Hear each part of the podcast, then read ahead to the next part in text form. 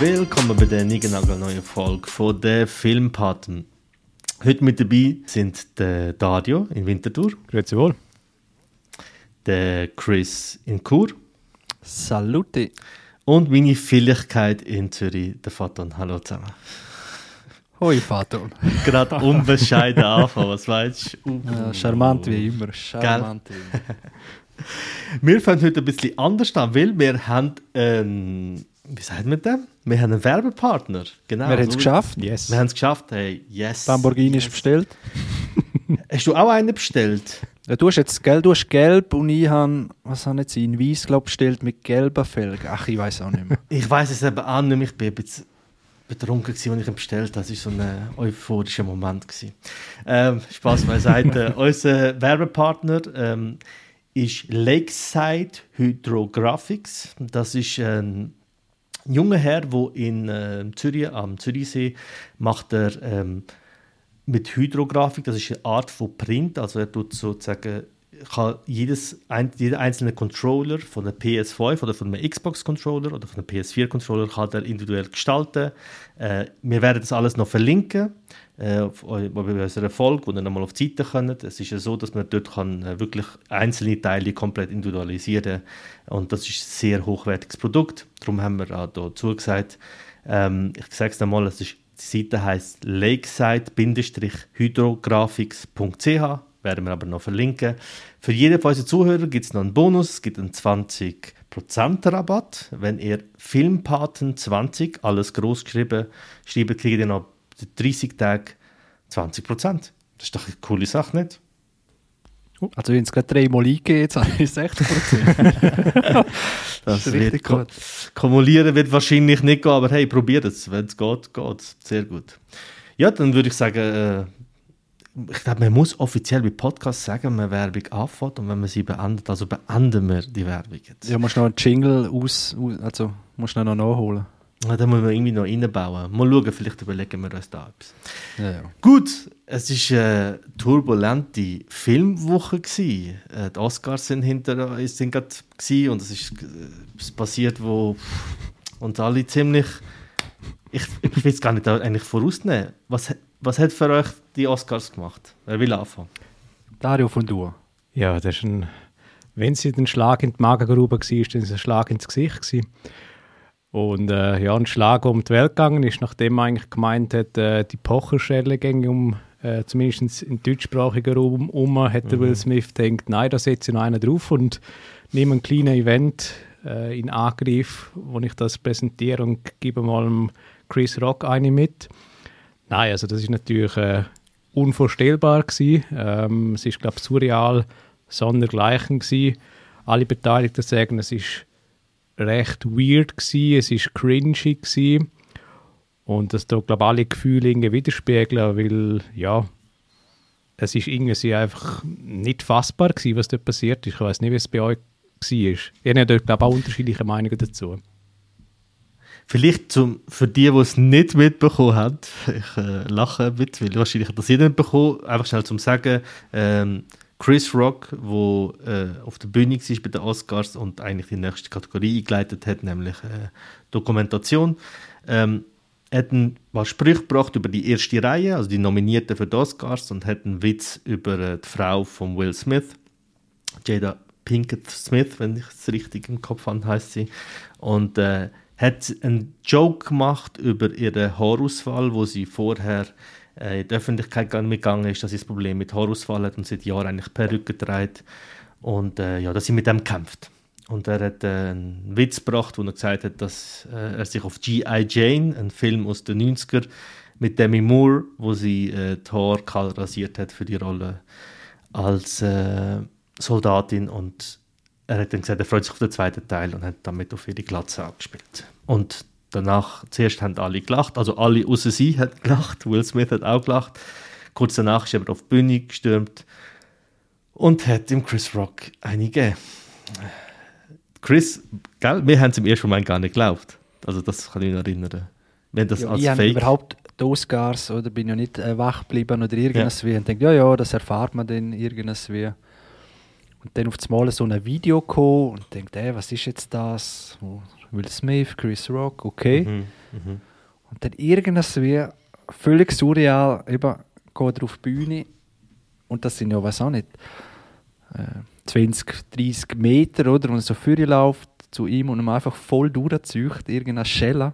Und es sieht so gestellt aus. Und äh, also ich einfach denke, das ist sicher ein Fake oder irgendeine, ja, irgendeine Promo-Wirbel um nichts nachher oder irgendeine eine Aktion. Nein, kommt aus, das war äh, überhaupt keine Aktion. Gewesen. Und ja, es ist echt äh, surreal gewesen. Aber was noch viel schlimmer ist als Cella, finde ich, weil kurz nachdem er am Chris Rock eine gepfeffert hat, Mhm.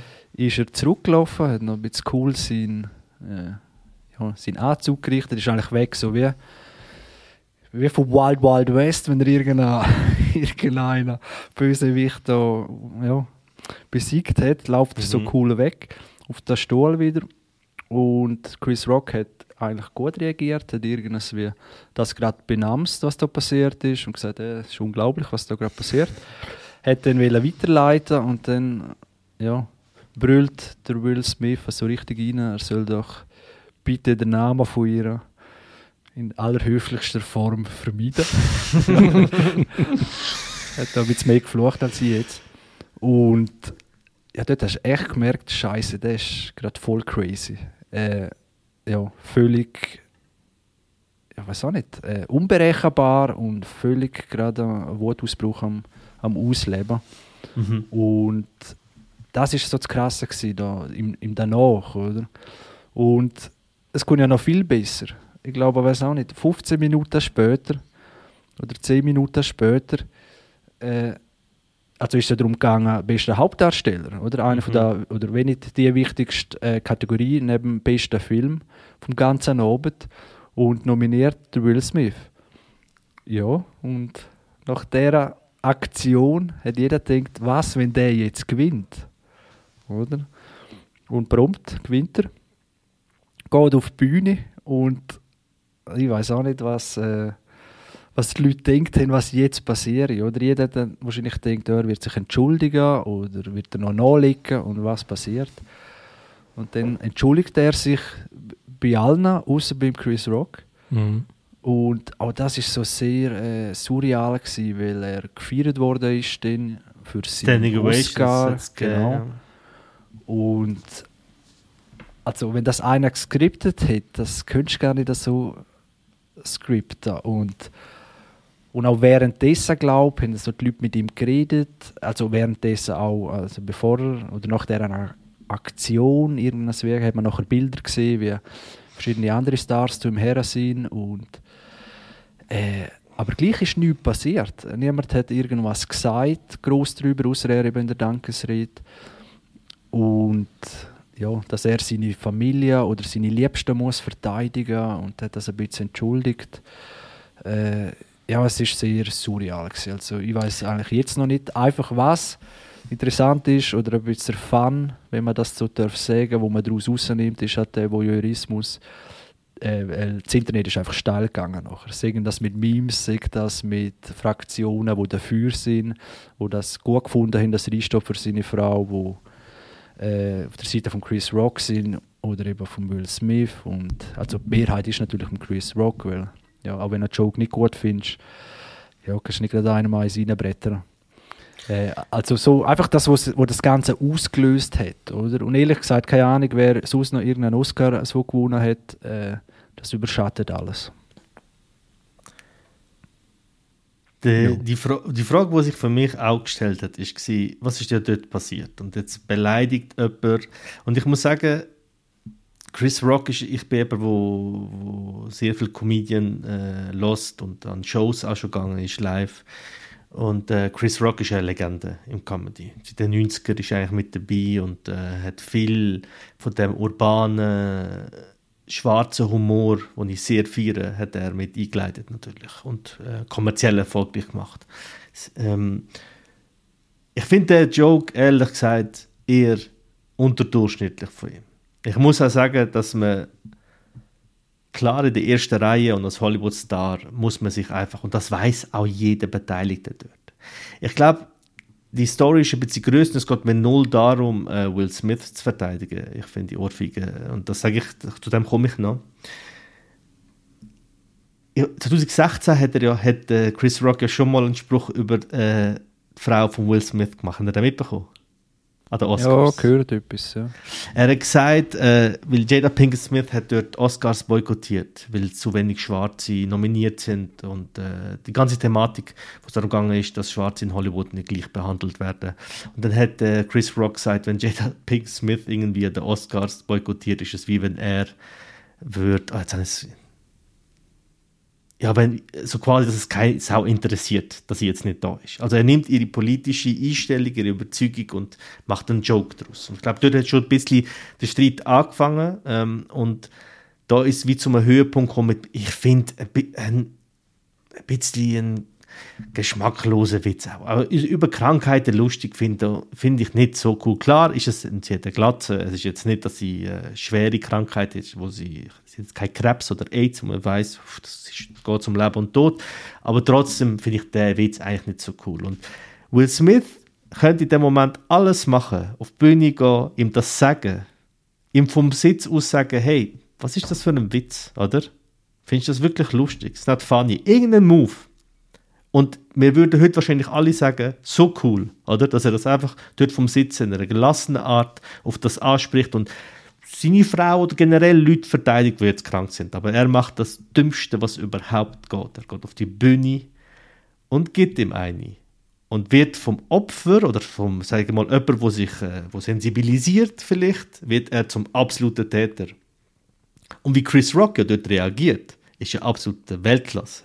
Also Chris Rock hat aus einem, ich sage mal, mittelmäßigen Spruch, wo keiner von uns je sich gemerkt hätte, ist der jetzt plötzlich alles, was zusammenkommt, ist die ganze, Inszen also nicht Inszenierung, sondern die ganze Situation, wo für mich im ersten Moment, ich habe ja gesagt, das ist inszeniert, allein wo ich die Ohrfeige gesehen habe, was für eine Bewegung das Will Smith macht, wo man ja, der eine, äh, so ein Komödiant hat auch gesagt, da merkt man, dass Will Smith alles, was er gelernt hat, im Filmbereich gelernt hat, weil er seit 16 eigentlich äh, vor der Kamera steht. Und selbst die Ohrfeige hat er nicht auf der Straße oder im Leben gelernt, sondern halt, wie man das lernt als Schauspieler, ähm, von irgendeinem Stuntman oder von irgendeiner Stuntschule. Und deshalb hat ich es überhaupt nicht geglaubt, auch wie cool Chris Rock dort reagiert. Aber ich muss sagen, das ist so meine Haltung nach diesen paar Tagen. Ich finde den Spruch unnötig, finde ich nicht so schlimm, finde, man kann darauf reagieren, und Will Smith kann das auch machen, oder Jada Pink Smith kann das auch selber machen, was ihn irgendwie noch besser gefunden hat, aber okay, kann man machen. Aber die Ohrfeige hat natürlich einfach etwas und auch die Rede, die er danach haltet und sich als äh, irgendwelche Held darstellt. Man muss vielleicht auch sagen, er hat ja einen Tag später sich über Instagram äh, bei Chris Rock und allen entschuldigt und hat jetzt auch offiziell, er ist ja Teil von der Academy, er ist ja Mitglied von der Academy, hat sie, ist dort zurückgetreten. Das ist so der aktuelle Stand. Dario? Ja. Und somit kriegt er auch keinen Oscar mehr, oder? Wenn er jetzt nicht mehr dabei ist. Das weiß ich nicht einmal.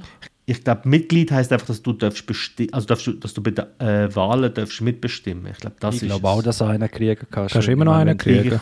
Ja, ja. Ich glaube schon, ja. Okay. Ich hoffe, sonst hätte ich keine Chance auf einen Oscar und das wäre überhaupt nicht gut. Der lange also. sind die Traum von einem Oscar. Ja. ja.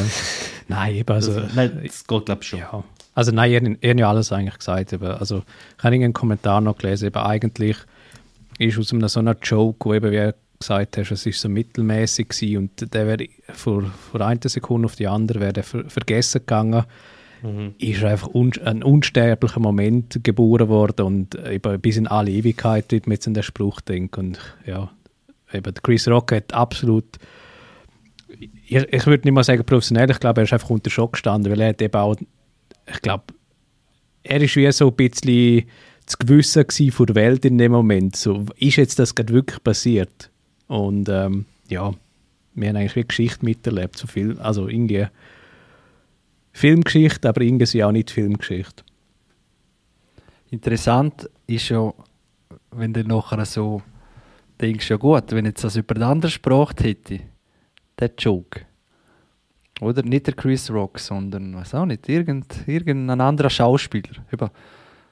Oder Dwayne The Rock Johnson oder irgendwer. Oder äh, wie Der genau wäre das denn gewesen? Oder ist das einfach so egal gewesen, dass er, ja, nützt natürlich alles nicht, die Gedankenspiele, aber es ist schon Ich so. weiß, was du meinst. Ob er sich also auch erstmal getraut hat, sich auf die Bühne gehen, würde er etwas sagen? Natürlich w- wird The Rock überhaupt so eine Art von Witz bringen. Ich glaube, das wird nicht mehr passieren. Also The Rock ist nicht ein sehr, ähm, wie soll ich sagen, einer, der sehr positiv, äh, wie soll ich sagen, kommuniziert. Es ist schon so ein, also Ricky Gervais, hat seinen Kommentar gehört? Weil Das habe ich natürlich auch gefragt. Er, wo der Golden oh, ja, Globes, nein, ja, was hat er gesagt? Er hat gesagt, er hätte keinen Joke über äh, ihre, ihre, ihren Haarausfall gemacht, sondern über ihren Boyfriend. Ja, ja. Und das ist legitim. Und ich glaube, das ist auch der Punkt. Mir hat der, Adi hat mir geschrieben und gesagt, ja, pf, im Verhältnis zu dem, was Ricky Gervais an den Golden Globes ja gesagt hat, wo er die Rede kennt, wir verlinken sie sonst noch, ähm, ist es das ja nicht. Und ich habe dann gesagt, ich bin, also ich habe noch nichts zurückgeschrieben, aber vielleicht hört ihr ja den Podcast, aber wir werden sicher noch zurückschreiben. Ich finde, das kann man nicht ganz vergleichen. Ich finde, dass Ricky Gervais da schon ein bisschen ähm, bessere Feingefühl hat, wie er wird ja nicht persönlich zu jedem Einzelnen und hat sich ja nicht über irgendeine Krankheit Witz gemacht, sondern er macht über das sich lustig, was in der Öffentlichkeit ausgetragen wird, äh, was Leute halt ihre Sachen, wo sie falsch oder was sie falsch machen, wo sie einfach ihre Eskapaden, die macht er, über die macht er sich lustig. Chris Rock macht sich da über etwas lustig, mit dem Jada ja in äh, Öffentlichkeit gegangen ist und gesagt hat, dass sie, dass sie ja krank ist. Das finde ich nicht, kann man nicht vergleichen. Aber das, das, man weiß ja, dass äh, Will Smith und sie eine offene Beziehung haben und dann sind ja plötzlich Rapper auftaucht, die erzählt haben, wie sie mit ihrer Mutter lange Beziehung haben und, und haben, dann sind mit dem rausgegangen. Will Smith ist dann auch in eine Talkshow gegangen, hat dann über sein Gefühl geredet und dass man sich über das so ein bisschen lustig macht, das finde ich, das geht, weil es sind Superstars in der Öffentlichkeit und die tragen es der Öffentlichkeit aus. Das andere finde ich nicht so lustig. Ich glaube, dass Ricky Gervais das auf den Punkt gebracht hat, zum zu sagen, Will Smith muss noch viel mehr aushalten in der Position, wo er ist und seine Frau. Das ist halt ein Teil von dem Job und wir müssen uns alle über alle können auch lustig machen, auch mehr, die nicht äh, muss sich können über Sachen lachen. Ich finde den Ansatz richtig, aber er hat einen anderen Ansatz gewählt und den finde ich super. Ja, also wirklich die Jokes sind auch ganz anders. Ich meine, Ricky Gervais macht Witz, dass der Leonardo DiCaprio äh, ja, mit, mit, einem, mit einem jungen Model zur Verleihung kommt und nach der Verleihung ist sie ihm schon zahlt.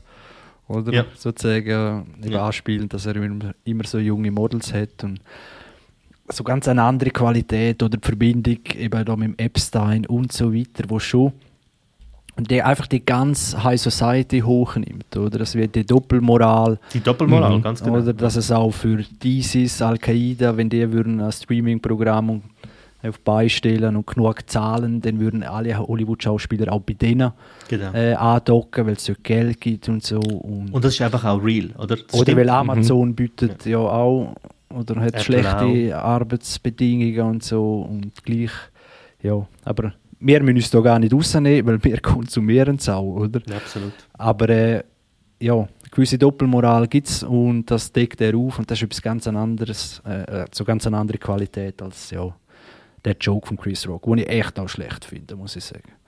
Ja. Aber äh, auf Also- alle Fälle bleibt spannend, ja. Also ich habe ja nicht mal gecheckt. Also ich habe G.I. Jane komplett vergessen. Also das sind so Sachen, die hast du ja eh schon, also das ist so ein Insider und so ein, so ein Ding, da merkt man, dass Chris Rock halt aus der alten Schule kommt und dass er in den 90er seine höchste Zeit gehabt hat, oder? Der Witz ist wirklich, wie du sagst, eher schlecht, eher mittelmäßig.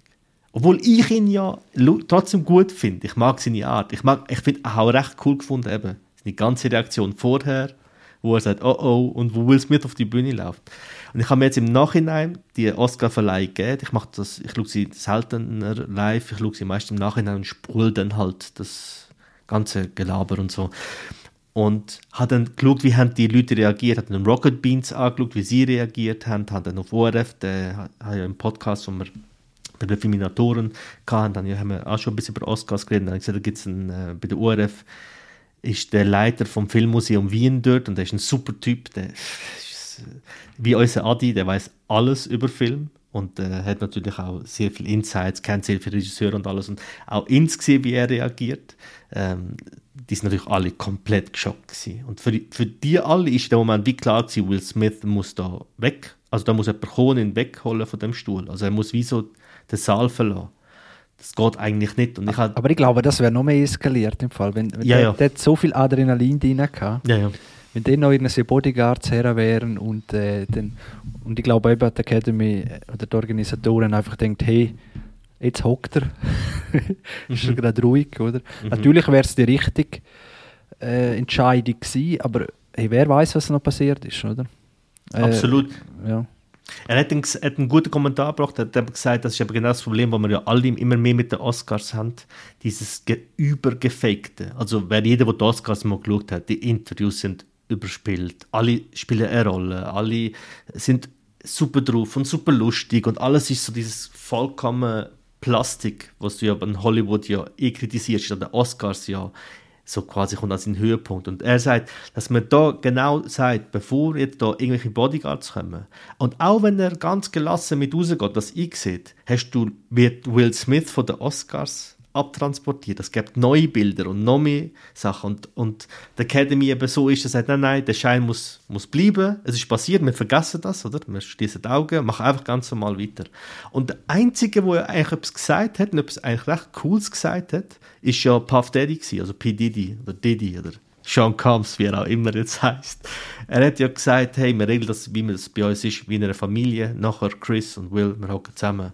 Und dann hat der Will auch voll gelacht und auch schon wieder die Maske angehabt, wo man ja merkt, dass das die Schauspieler haben. Will, Will Smith ist ja bekannt als jemand, der Love verbreitet, jemand, der Positivität verbreitet, jemand, der für all diese Werte steht. Und das, finde ich, macht es irgendwie wie noch schlimmer, dass er aufsteht und dann einfach... Ja, stell dir vor, der Keanu. Reeves oder so, weißt du, da könntest du dir auch null vorstellen, oder? Das wird Keanu Reeves nie passieren. Aber weißt du, eins bei dem, bei dem Ganzen noch, Aber ja, voll. Eben, es sind zwar Superstars und so, aber Gott verdammt, es sind auch Menschen, Mhm. oder? Ja, sicher, ja. Und ja, ich würde es jetzt gleich falsch finden, wenn jetzt Karriere oder so, wegen so etwas, ähm, wo natürlich falsch ist. Aber hey, wir haben alle auch unsere Fehler und gemacht oder nicht äh, ja, super reagiert immer und so weiter. Und ja, er wird seine Gründe haben, dass er da so ja, halt auch menschlich immer gewissen also es ist ja nicht einfach auf, es ist gar nichts gewesen, oder? Er hat sich angegriffen gefühlt, was auch immer, oder, oder seine Frau will, wie auch immer, äh, beschützen und ja, gewisse Menschlichkeit, äh, wo halt auch gehört, dass man über die, ja, nicht so reagiert, wie man sollte, oder wie, wie das halt ist. Aber äh, ja, einfach, dass man das auch noch einbezieht in das Ganze, oder? Und nicht da, eben, sozusagen, ja, die müssen sich jetzt alle immer das ganze Leben super verhalten und wenn sie mal einen Fehler machen, dann gerade abservieren. Und vor allem, wenn sie den Fehler nachher noch eingestehen oder und entschuldigen. Wie du sagst, absolut. dann muss man einfach auch vergehen können und sagen, Ja, hey, und dann geht es weiter, oder? Äh, weil es ist ja schon rausgekommen, dass er, glaube auch, äh, was ihr gar nicht gewusst habt, dass Bad Boys 4 überhaupt auf dem Schirm ist, äh, Oh, wow. ist jetzt so wieder mal nicht cancelled, aber mal eingestellt oder pausiert worden. Ja. Äh, und ja, ich glaube, sonst noch ein anderer Film auch pausi- pausiert und einer, der abgedreht ist auf Apple Plus. Ich glaube, Netflix hat auch jetzt mal äh, die Arbeit mit dem pausiert. Ich glaube, Sony, es sind glaube ich ein paar Studios, die gesagt haben, also größere, die gesagt haben, aktuell werden Projekte, die geplant sind oder in Diskussion sind oder fix sind, mal, mal gestoppt. Hm. Ja, da siehst du die Fallhöhe, gell? Absolut, ja. Also man muss natürlich auch sagen, das ist die Reaktion, damit alle sagen, ah, Netflix macht das super, in zwei Monaten kommt raus, es kommt die Serie mit Will Smith raus und keinen interessiert, alle werden es vergessen. Muss man natürlich auch sagen, in der heutigen riesen, Zeit. riesen Einschaltquote. Genau. Riesen? Oh, es, er kommt back, oh, und genau, sicher. So, ich glaube, wir haben alles darüber gesagt. Ich glaube, man hat alles darüber gesagt, ja. Es ist, aber trotzdem, es, es nimmt einen mit irgendwie, nicht? Immer noch. Es ist Ja, so, vor allem eben, man wird jetzt täglich wieder neue Informationen, Aha. wie wird Chris Rock, ich glaube, die Entschuldigung noch nicht angenommen. Mal, mal, Äh, er ich glaub hat es noch gar nicht. im Fall. ah, schon. Er hat gesagt, Schon? Schon? ich glaube, Okay. gestern hat er auch irgendwie eben, ähm, von einer Anzeige den, äh, sich abwenden lassen. Ähm, weil es Ja. ist ja, glaube ich, irgendwie eine Möglichkeit gewesen, dass sie ihn können festnehmen. Also ich glaube, der Oscar-Organisator hat gesagt, eben, die Polizei wäre ready gewesen. Aber dann ja. haben sie ihn auch gefragt, Chris Rock, und dann hat Chris Rock gesagt, nein, nein, das ähm, sei nicht nötig quasi, so in dem Stil. Interessant. Ich also es überrascht mich null, weil Chris Rock hat auch so reagiert und ich glaube, Chris Rock hat das spricht für ihn als, als, als Typ, muss ich sagen, dass er sich eben nicht als Opfer jetzt darstellt in dem Moment, sondern dass auch wie so sagt, hey, der, Will Smith hat schon alles verloren in dem Moment. Okay? Wenn, ich muss dem jetzt nicht, verstehst du, das ist, das, wenn jetzt Will Smith noch keine Ahnung, zwei Stunden im Revier gewesen wäre, wäre das jetzt nicht noch so viel schlimmer. Das Schlimmste ist schon passiert für ihn. Also muss das noch sein? Ich glaube nicht. Und es ist nur lustig, der Denzel Washington hätte irgendwie zwei Stunden bevor das passiert ist, zu Will Smith gesagt, und man muss vielleicht sagen, Denzel Washington ist ein, ist ein, sein Vater ist Pfarrer und er ist äh, religiös, aber er hat immer so philosophischen Rat mitgegeben und gesagt, äh, du wirst wahrscheinlich heute den Oscar gewinnen. Er ist auch ganz klar ein Favorit gewesen, der Will Smith, muss man sagen. Das ist wie so im Voraus fast klar gewesen, er wird den Oscar holen. Er hat ihm gesagt, äh, der Teufel, also die, äh, die Dämonen, die einem verfolgen, äh, kommen nicht, wenn man unten ist, sondern kommen, wenn man am höchsten Punkt ist. Und du bist jetzt emotional und in, und in allen Belangen, du könntest jetzt, wirst wahrscheinlich jetzt den Oscar bekommen. Du wirst jetzt, wird dein Körper und dein Kopf mit dir etwas machen. Du musst jetzt cool bleiben. Weil jetzt kommen die Dämonen. Es ist so interessant, dass zwei Stunden später Will Smith aufsteht und Chris Rock eine gibt. Im Höhepunkt, weil alle ja wissen, er kriegt den Oscar und kriegt nachher den Oscar und man wird die Rede, oder es hat die so eine, dass Will Smith den Oscar bekommt, vielleicht noch das zum Abschluss. Findet, was haltet ihr von Will Smith in der schauspielerischen Leistung? Hat er einen Oscar verdient? Hat er den Oscar verdient? Was haltet ihr davon? Also ich habe gar nicht gesehen, der Film. Mhm. King Richard heißt er, glaube ich. Ja. Äh, ja, hast du gesehen, Dario? Nein, aber eben, ich habe so gelesen, er sei überzeugend gewesen. Ähm, es ist auch ein bisschen eigentlich eine spannende Geschichte, eben wie es geht ja um die Williams-Schwestern im Tennis, die extrem erfolgreich sind und eben wo, wie es häufig ist, halt so das ältere Teil, wo halt pusht und eben der King Richard oder der Vater Richard von den Williams-Schwestern hat viel Druck gemacht, ist auch sehr fordernd gewesen, ich glaube auch zum Teil über, überfordernd. Ähm, nein, ich sehe es mehr als Oscar, wo ähm, da häufig ist von der bisherigen Schauspielleistungen, wie, wie, zu, das, wie ja. schon häufig bei anderen Schauspielern das ähm, schon auftreten ist. Genau, das finde ich also. Also ich bin, ich bin ein rechter Will Smith-Fan. Ich bin in den letzten Jahren eher enttäuscht von seinen Filmen, aber über seine ganze Karriere finde ich... Äh, hat er den verdient. Ich habe den Film auch nicht gesehen. Ich habe ein paar Ausschnitte gesehen auf YouTube, ähm, weil der Film mich ehrlich gesagt nicht so interessiert. Ich habe auch Artikel gelesen, wo es darum geht, dass es wie ein geplanter Oscar-Film war und dass äh, bei der Besprechung von der Idee vom Film wie klar war, hey, das wird ein Film, wir nehmen Will Smith und der wird für den Film, für die Rolle einen Oscar bekommen. Also es ist wie so, äh, man hat den Film von, Konstrukt, von Grund aus aufgebaut, dass er äh, ein Oscar-Film sein sollte und dass Will Smith ihn sollte bekommen ja. Typisch, typische Oscar. So, ah. Ja, so, so ein Oscar halt. Ja, mm. ja. Ich mm. glaube, es gibt auch andere. Es gibt auch Filme, wo, wo, wo man weiß, dass sie nicht für einen Oscar geschrieben sind äh, und wie Pulp Fiction und das beste Drehbuch bekommen oder sonstige äh, Oscars, aber das ist genau so eine. Ja. Okay, gut, dann haben wir das Thema definitiv abgeschlossen. Will Smith und Chris Rock, falls ihr die, eure Differenzen wollt ausdiskutieren wollt, sind ihr herzlich bei uns im Podcast natürlich eingeladen, um das zu machen, oder? Das können wir schon so sagen. Äh, ja, jederzeit. ja, ja, ja. jederzeit. Einfach schnell, er hat Nummern von mir, kann schnell anrufen. Leute im Chris an und wir mhm. machen das. Sehr gut. Jetzt kommen wir zum äh, Teil, wo wir äh, immer machen, nämlich wir reden über die Filme, wo wir ähm, gesehen haben, Last Watched, wie wir es nennen. Äh, den Teil haben wir ja eigentlich schon aufgenommen und äh, weil äh, einer von uns drei ein technisches Problem kann, wir wollen jetzt keinen Namen nennen. Nein. Nein. Gell? Danke, danke, danke Jungs, danke. Ähm, wenn wir jetzt den nochmal aufnehmen und jetzt haben wir, es soll einfach transparent halten, nicht einfach so tun, als ob man das äh, nie besprochen hätte und das wäre auch ein bisschen komisch, weil der Flow auch nicht das gleiche wäre, aber äh, wir können ja trotzdem nochmal darüber reden haben sicher noch Punkte und ähm, ich würde sagen, starten wir einfach mal. Ähm, äh, Dario, was hast du das letzte gesehen? Ich habe einen Klassiker gesehen auf Disney Plus. Da habe ich mir einen Film gegeben aus dem Jahr 1983 mit zwei Vertreter aus dem Komödie-Genre, der einfach irgendwie für Humor steht, für Zeitlosigkeit und das ist Bud Spence und Terence Hill. Die beiden Kollegen haben schon x Filme auf die Einwand gebracht und sie haben auch eben Anfang vor 80er Jahren meiner Sicht ihren Hammerfilm abgeliefert mit zwei bärenstarken Typen. Und ja, es ist, wie man es halt Bud Spence und Terence Hill mäßig kennt, ein, wie soll man sagen, ein leichtfüßiger Film, ein unterhaltsamer Film, wo eigentlich zwei Vagabunden, zwei Taugenichtse, kann man eigentlich fast sagen, in einer Situation... Oder auch alles können. Alles können, je ja, nach, je nach Perspektive, wenn man es betrachtet. ja, genau. Und sie landen dann eigentlich in der Situation, wo sie eigentlich dann plötzlich James Bond-Genre oder das Agenten-Genre aufs Korn nehmen und eben dann sich in einer Situation wiederfinden, wo sie als Agenten eigentlich gehandelt werden und entsprechend von Filmbösewichten, von Schergen, vom FBI, von Regierungsvertretern werden sie gejagt und sie müssen sich da wieder durchschlängeln bis zum, ja, wie ich auch finde, sehr lustigen Final dann eigentlich, ohne weiter mehr zu verraten. Und eben, wie gesagt, es ist ein sehr unterhaltsamer Bud Spencer-Film. Wenn man einen gesehen hat, hat man fast eigentlich alle gesehen, zu einem grossen Teil. Und das ist auch da wieder der Fall. Ich glaube, eben Vater und das ist bei dir der Lieblings-Bud Spencer-Film. Genau. Das ist der, den ich mir jedes Jahr ähm, gebe, wenn er auf Kabel 1 wieder mal läuft. Das ist, ich liebe alles an dem Film. Ich liebe die Jingles. Ich finde, dass der Film äh, den Humor auch am besten verpackt. Ich finde, die anderen haben so teilweise Längen, der hat gutes Pacing. Ich äh, finde das so der rundeste Film äh, von der äh, von der äh, von den Bud Spencer und Hill Film und mag alles daran, äh, wie das ähm, inszeniert ist.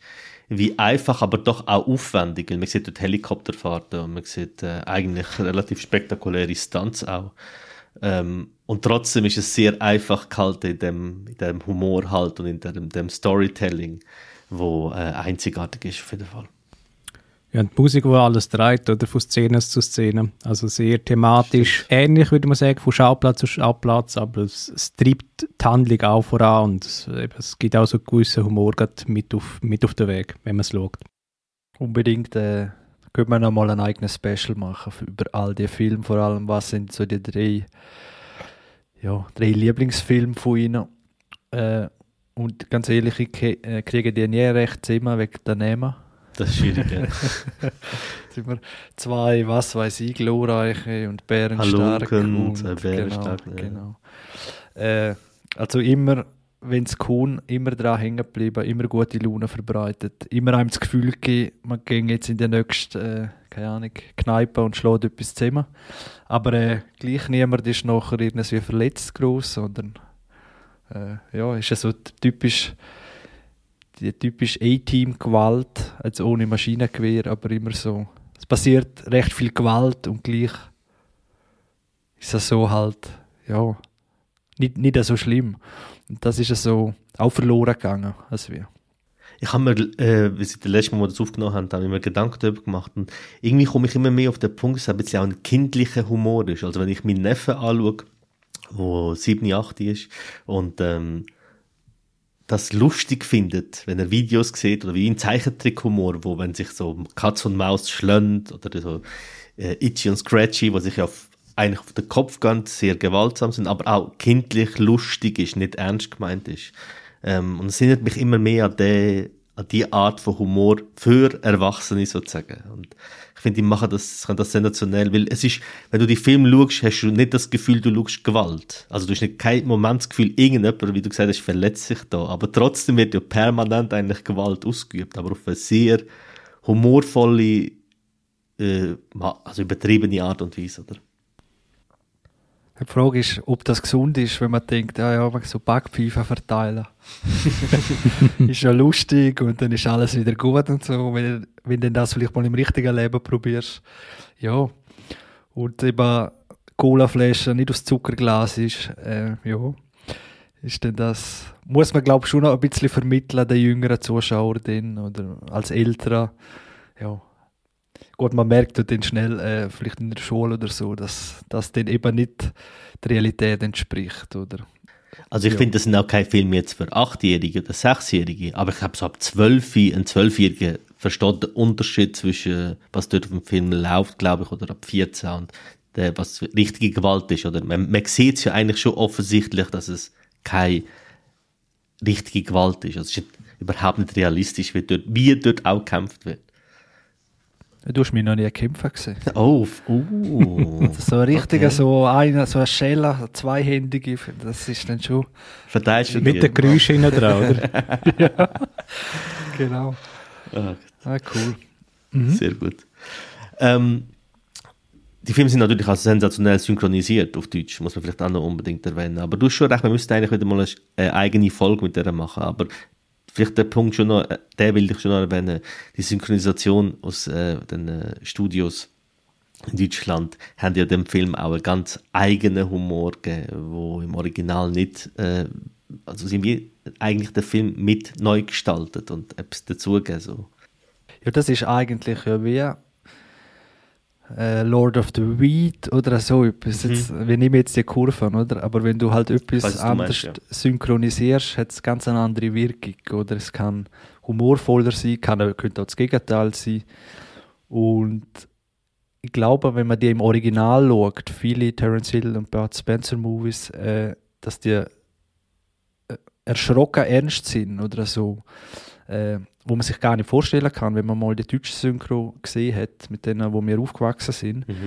Und dass die ja unkomischer, ungewollt unkomischer sind als man, oder eben nicht ungewollt, gewollt unkomischer sind im Original. Mhm. Und das durch die deutsche Synchro, so die Berühmtheit da rum.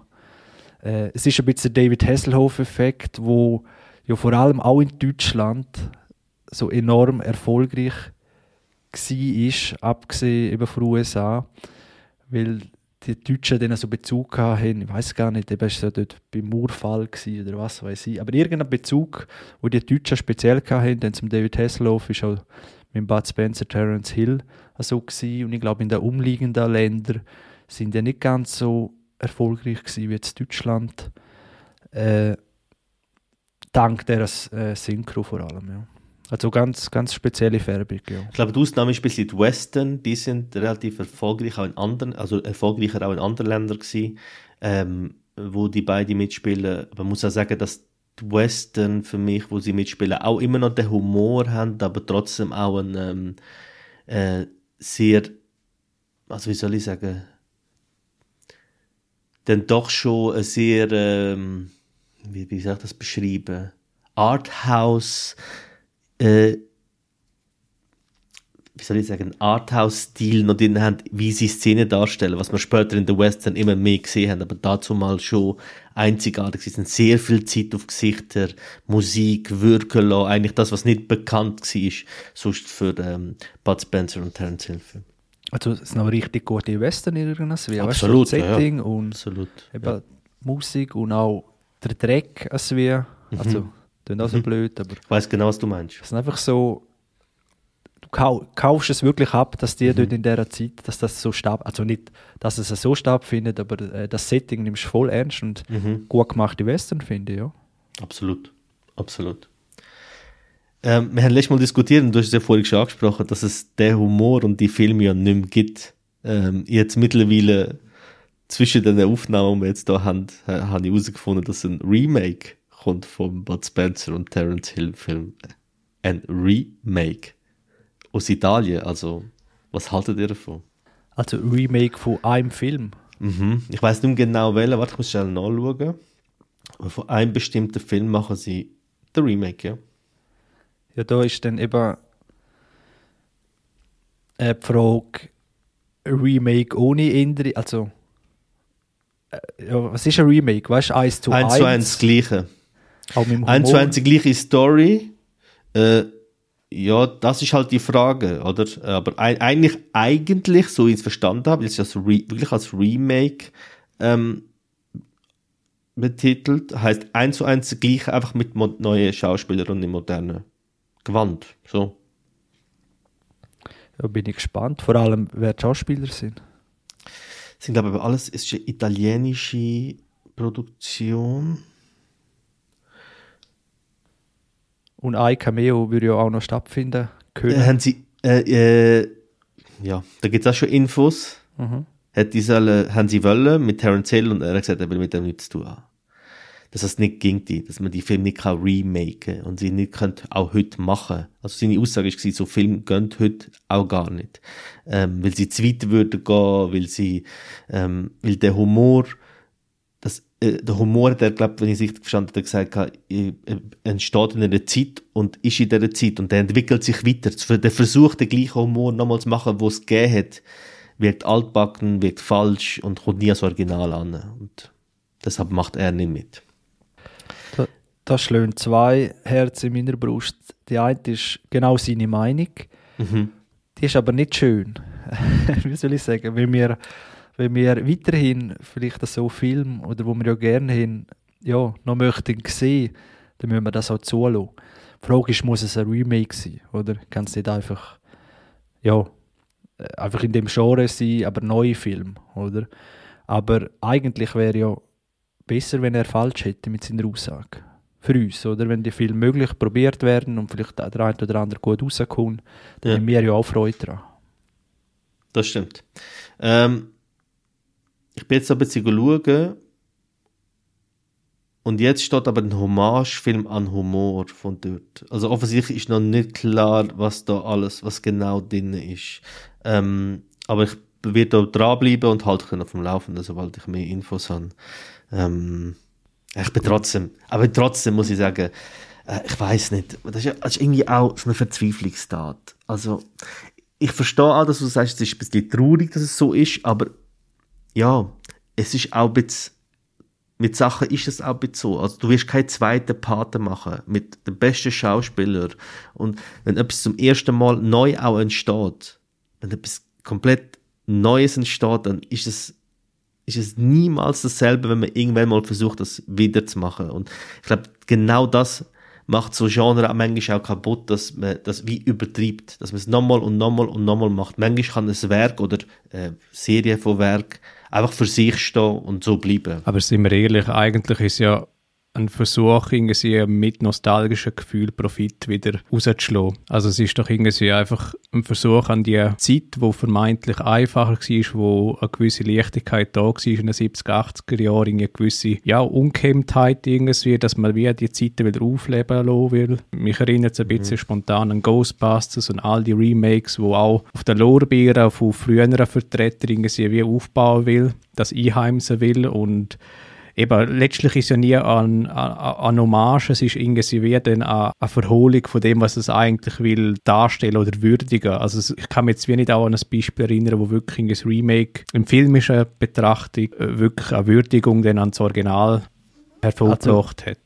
Ich glaube, der Gegenbeweis ist, dass viele Originalfilme, wo wir meinen, sind Originalfilme, allein schon Remakes sind. Äh, das geht ja am, es ist ein bisschen wie mit den Liedern Mhm. in den Charts oder so. Du denkst, ah, jetzt macht Rihanna irgendwas eine Coverversion von der, keine Ahnung, aus einem Lied von den 60s, dann kommt raus, ja, das ist ja eigentlich noch viel älter gewesen, das ist gar nicht das Original. Das ist schon ein Cover gewesen. Äh, und das Gleiche mit dem Film, je nachdem. Oder? Ich, Das ich glaube, es ist mehr halt, ich glaube, das, was du ansprichst, das ist vielleicht früher eher der Fall gewesen, dass man das entsprechend gewürdigt hat. Heutzutage ist das Motiv für Würdigung, glaube geht je länger mehr in den Hintergrund und eben, wie es halt so ist, das Profitmotiv ist, glaube schon noch ein bisschen ausgeprägter und ich glaube, das ist heutzutage eher im Vordergrund, als eben da, wollen irgendwie eine Würdigung erzielen. ja, also ich die- glaube, Ah, sag noch. mach nur Chris, sorry. Nicht. Ich glaube, bei ihnen zwei, eben wenn jetzt ein Disney-Film, also Disney und was weiß ich alles, da die großen äh, Filmstudios, ist ja die Remake-Welle, wo da wirklich alles, alles nochmal neu aufgelegt wird und so. Und dort ist garantiert äh, Profit im Vordergrund. Oder äh, die berühmte Disney-Kuh noch mehr melken, obwohl es schon lange keine Milch mehr gibt in gewissen äh, Bereichen mit Dschungelbuch, mit König der Löwen und und und. Dort bin ich voll deiner Meinung. Jetzt da bei Terence Hill und Bud Spencer denke ich, der Markt ist schon nicht einmal, also der ist ja, der ist ja kein Vergleich, oder? Der ist ja so nischig und klein im Vergleich zu Disney. Und dass da, glaube ich, eher der Hommage oder das nochmal probieren aufleben, dass das ein bisschen mehr im Vordergrund ist, weil es gibt die ganz andere Marken, wo man leichter Geld machen könnte.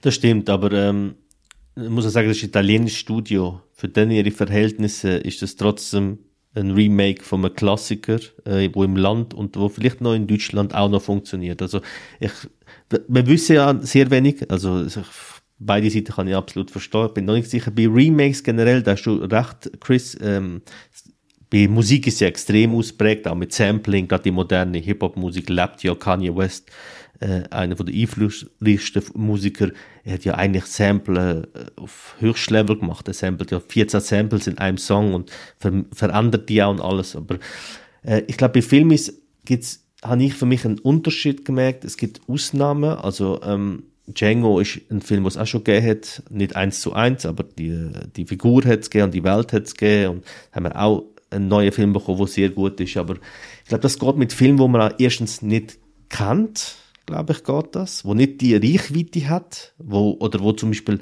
ähm, einen Aspekt neu ins, ins Film gebracht hat, wo man nicht kennt, das übernimmt man und macht etwas Modernes daraus. Das, glaube ich, funktioniert. Aber so etwas wie Terence Hill und Bud Spencer, wo ja die, also die Leute, die das schauen werden, wie du sagst, die Nische, für die ist das, die kennen jeden Film und haben den nicht einmal, sondern hundertmal gesehen. Und dann versuchen das aus dem, was 40 Jahre später nochmal einen neuen Film zu machen, wo der Terence Hill selber sagt, hey, ich will mit dem nichts zu tun haben. Ähm, ich bin da sehr skeptisch, ehrlich gesagt. Und weiß nicht, ob das so funktioniert. Das sind doch mal die positive Rolle in Aber es ist wirklich so, ich denke, hey, wenn man es nicht versucht, dann ja, ist es halt noch ein scheiß ein scheiß Remake. Ja, ja. ja, aber die alten Filme werden nicht betroffen. Und stell dir vor, es klappt. Mm. Stell dir vor, es gibt so wieder ein bisschen Belebung. Vielleicht gibt das eine Art äh, neues Genre, Schrägstrich. Ja, sie sind ja immer ein bisschen wie Superhelden gewesen. Sie sind aus allem rausgekommen.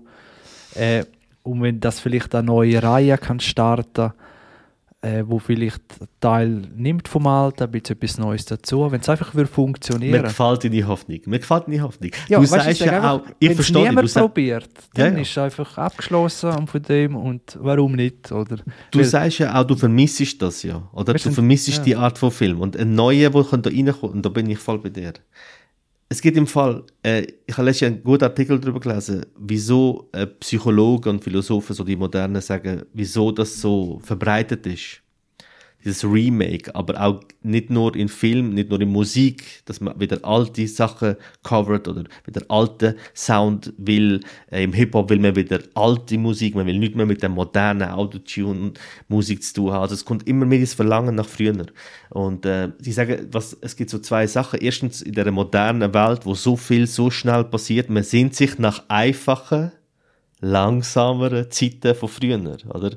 Dieses, wo wir Diskussionen auch gehabt haben, wo leider, wo leider die Aufnahme nicht, mehr haben, wo wir gesagt haben, ähm, dass in der, Fil äh, der Videothek zu gehen und sich Zeit zu nehmen und einen Film allein vom Cover oder vom Text auszusuchen und heimgehen und dort zu schauen. Und heute ist alles so permanent verfügbar. Und das Verlangen nach der alten Zeit ist gekoppelt für uns alle, für uns Filmfans sowieso auch, auch mit solchen Filmen und dem Humor. Und das Gefühl wieder zurück zu haben, das Verlangen ist groß. Weil, ja, natürlich wenn Studios Geld machen, aber offensichtlich ist das Verlangen auch von den Zuschauern, weil sonst wären die Zahlen nicht so gut, auch dort genau das Gefühl wieder zurückzubekommen. Was leider, und da bleibe ich dabei, nicht so gut funktioniert. Mhm. Ja, die Frage ist wirklich, eben, was ist so das Leitmotiv? Also, wenn du etwas äh, umsetzen willst. Und eben, ich befürchte halt, wenn es eine neue Bud Spencer-Verfilmung sein wird, dann, äh, dann wird es nicht mehr an die Synchro herkommen, es wird nicht mehr an die Zeit herkommen, es wird nicht mehr an, ja, wie gesagt, an die Leichtigkeit herkommen, an die, das vermeintlich Einfachere, ähm, das Unkomplizierte. Ich glaube, eben, in, in der Hinsicht, dass wir eben ein bisschen in komplizierteren Gefilden unterwegs sind. Äh, heutzutage muss man eher vielleicht schauen, wie man etwas äh, sich ausdrückt, was man anspricht, ähm, wie man es anspricht. Das ist, das, das repräsentiert die Film halt schon noch, oder? Das ist das Einfache, ähm, das Schnodderhafte, eben das, was wir schon angesprochen haben, auch in der alten Aufnahme, eben das Schnodderdeutsch. Ich glaube, das, das, das kann man heute nicht mehr bringen. Oder sind überzeugt, dass, oh. dass man das noch darf zum einen machen ja. und zum anderen, dass man es überhaupt noch wieder äh, erzielen kann? Ein Riesenthema. Äh, jetzt habe ich gerade überlegt, so die Sprüche, wo mir nicht gerade einen einfällt, sonst immer 10, 20. Ich glaube, die sind alle mehr oder weniger natürlich. Aber es hat ja so zum So Beispiel woke so, kann man nicht- es hat so zum Beispiel, Aber die sind nicht mega rassistisch oder irgendwas. nein, aber es hat so allein schon Begriffe drin, weißt du, zum Beispiel so Zuckerpuppe oder weißt du, solche allein schon auf dem ja, Niveau. so sexistisch Das ist- würde es nicht gehen. das, das kannst du heute nicht mehr bringen und eben, Auf der Ebene wird es nicht Nein. gehen. Und, und ich glaube, viele Sprüche gehen in die Richtung ähm, und man tut es halt wie, heutzutage kann man es wie sagen, ja, es ist halt vor 40 Jahren oder vor 50 Jahren und man kann es wie einordnen. Aber weil die Einordnung schon stattgefunden hat, kannst du es vielleicht eben weniger dann auch in, in, in aktuellen Filmen und in künftigen Filmen dann wieder gleich bringen. Ich glaube, es Weil- sind ganz wenig so Sprüche, wo eben, du musst halt Zuckerpüppchen durch irgendwas anderes ersetzen, oder? Also, aber der Großteil sind nicht Sprüche, wo heute nicht mehr können springen. Das glaube ich nicht. Das ist, für das habe ich, habe ich jetzt nicht so die Sprüche präsent. Glaube ich nicht. Also da bin ich auch positiver Dinge, dass das geht. Was hast du gemeint, Faton? Ich glaube, ich bleib, ich bleib, das hat mich wirklich auch beschäftigt, das Thema, und darüber nachdenkt, ob es geht, aber ich, ich bleibe ich bleib immer mehr bei dem Gedanken auch, dass das ist wie wenn man von Musikern erwartet oder von Filmregisseuren, mach doch nochmal so einen Film wie vor 30 Jahren. Und das ist nicht einmal irgendwelche fremde Leute, sondern die gleiche Person, die ja das gemacht hat, sagen, mach nochmal das. Das klappt nicht. Und äh, Cool Savage, der Rapper, hat mal gesagt, ich kann dir nicht das Gefühl geben, was du gehabt hast mit, mit 18, mit 17, mit 20, zu der Zeit, wo, wo wir alle in dieser Zeit gelebt haben. Das kann ich dir 20 Jahre später nicht geben. Ich kann gleiche Parts schreiben, gleiche Texte, ich kann gleiche Beats produzieren. Aber das werden nicht die gleiche, das Gleiche bei dir auslösen. Was du verlangst, ist ein Gefühl, das ich dir nicht mehr geben kann. Und ich bleibe bei dem, dass es so ist. Und das, der, kann, der Film kann vielleicht auch trashig unterhaltsam werden. Der Film kann vielleicht auf ganz andere Ebene lustig werden. Wer weiß, was aus dem Film wird? Vielleicht vergessen wir ihn. Das ist die höchstgrößte Wahrscheinlichkeit, glaube ich, bei dem Film. Wir werden in zehn Jahren sagen, ah ja, stimmt, es gibt ein Remake von irgendeinem von den Bud Spencer Also ich, ich werde wer den in meinen neuen Top 5 bringen. Du wirst ihn als deinen Lieblingsfilm bringen, genau. Aber nur zum mit Hockey. Aber eine andere Frage, wenn ihr da so gegen Remakes, äh, ja, gibt denn das für euch irgendeine Berechtigung jemals, dass irgendein Film einmal geremaked wird? Und wenn ja, aus welchen Gründen? Absolut. Also ich finde, ähm, der neue Blade Runner von Danny Villeneuve zeigt, wie man äh, Remake respektive eigentlich auch eine Fortsetzung macht, wie man etwas in die Moderne trägt, aber trotzdem das Gefühl behält, ich, das ist eine Königsdisziplin. Es gibt eben eher, das, eher einzelne Filme, die das schaffen. Aber wenn du es schon machst, dann so. Aber könnte ja auch so passieren. Wir wissen ja noch zu wenig. Weißt? Es ist ja nicht, Natürlich. muss ja nicht ein Äh, eins zu eins von den Sprüchen und alles. Es kann eben transportiert sein mit ein bisschen Sprüchen von, von halt aktuellen Begrifflichkeiten, aber halt gleich ein bisschen plattdeutsch ausgedrückt, wie auch immer, Schnodderdeutsch. Äh, also es ist ja immer noch möglich, oder? Das Ich- ich glaub- haben wir ja gar keine Info, wo dagegen Ich sind. glaube, es ist möglich, aber es ist immer weniger wahrscheinlich. Die Wahrscheinlichkeit Genau. nimmt ab. Weil eben das, was Blade Runner geschafft hat, ist die Ursprungsidee nehmen, ähm, nicht irgendwie versuchen, ein Remake zu machen, sondern halt eine Fortsetzung. Also es ist ja nicht ein 1 zu 1 Remake, es ist eine Fortsetzung. Und klar kommen ähm, gewisse Sachen vor, die im ersten Film vorkommen. Es gibt den, den Harrison Ford, der ja mitspielt. Aber ähm, seine Rolle oder sein Einfluss von seiner Rolle ist uminterpretiert worden oder weitergedenkt worden. Und ähm, was dann halt geholfen hat beim Danny Villeneuve ist, dass er, dass es auch visuell weitergebracht hat, von einer anderen Ebene gebracht hat, so wie es eigentlich der Ursprungsfilm das geschafft hat. Und das ist eigentlich die grosse Kunst gewesen. und äh, das ist auch sehr schön gewesen, zum sehen, dass er das geschafft hat, weil das ist ja einer von der Befürchtungen gewesen, dass er oder dass man eben der, dem Visuellen nicht die Hommage erzielen kann und das hat er wirklich geschafft.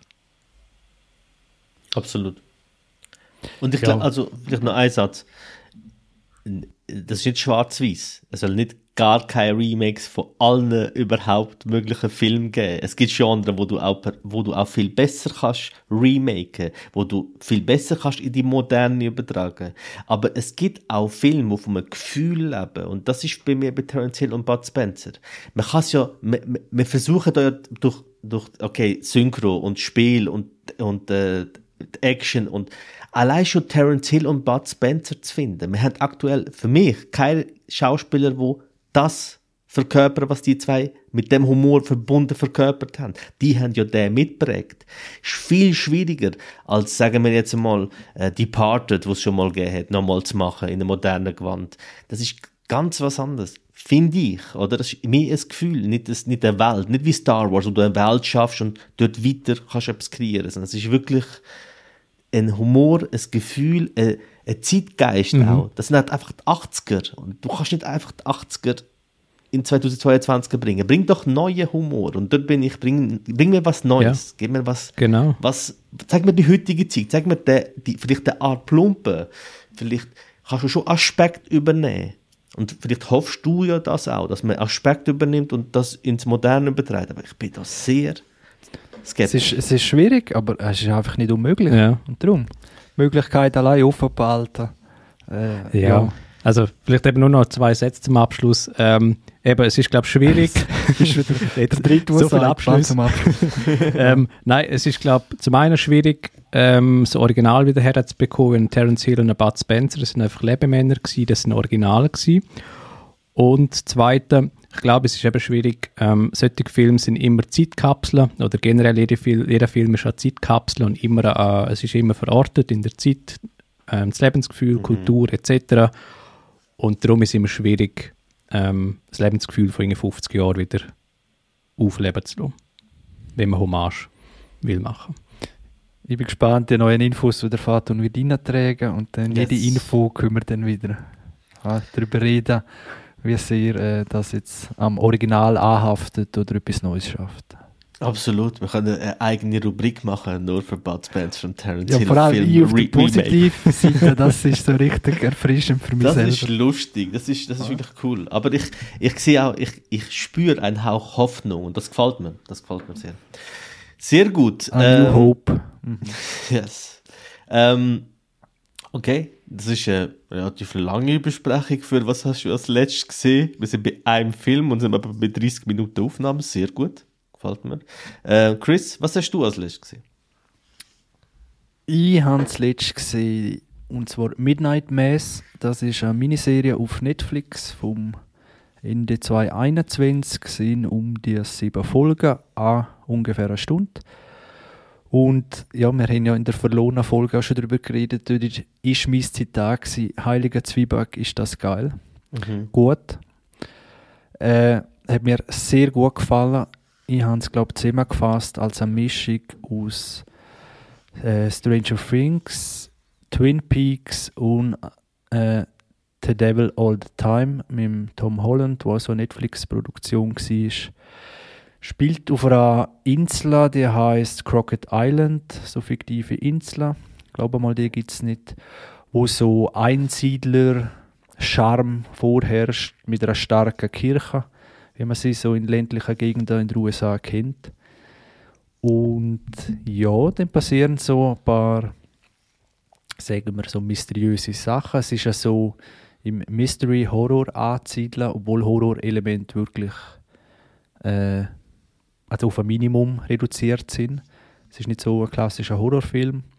Auch Mystery-Elemente sind äh, ja, dezent eingestreut und lebt von sehr guten Schauspielern, sehr gute Bilder, also die Kameraeinstellungen zum Teil und auch Kreativität von Kameraführungen und das ist mir wirklich aufgefallen, wie erfrischend, vor allem vermeintlich einfach.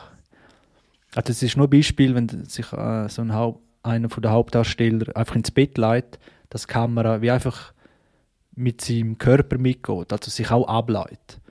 Das passiert ein paar Mal, wenn sich jemand das wie her, ja, zum Schlafen herleitet und so.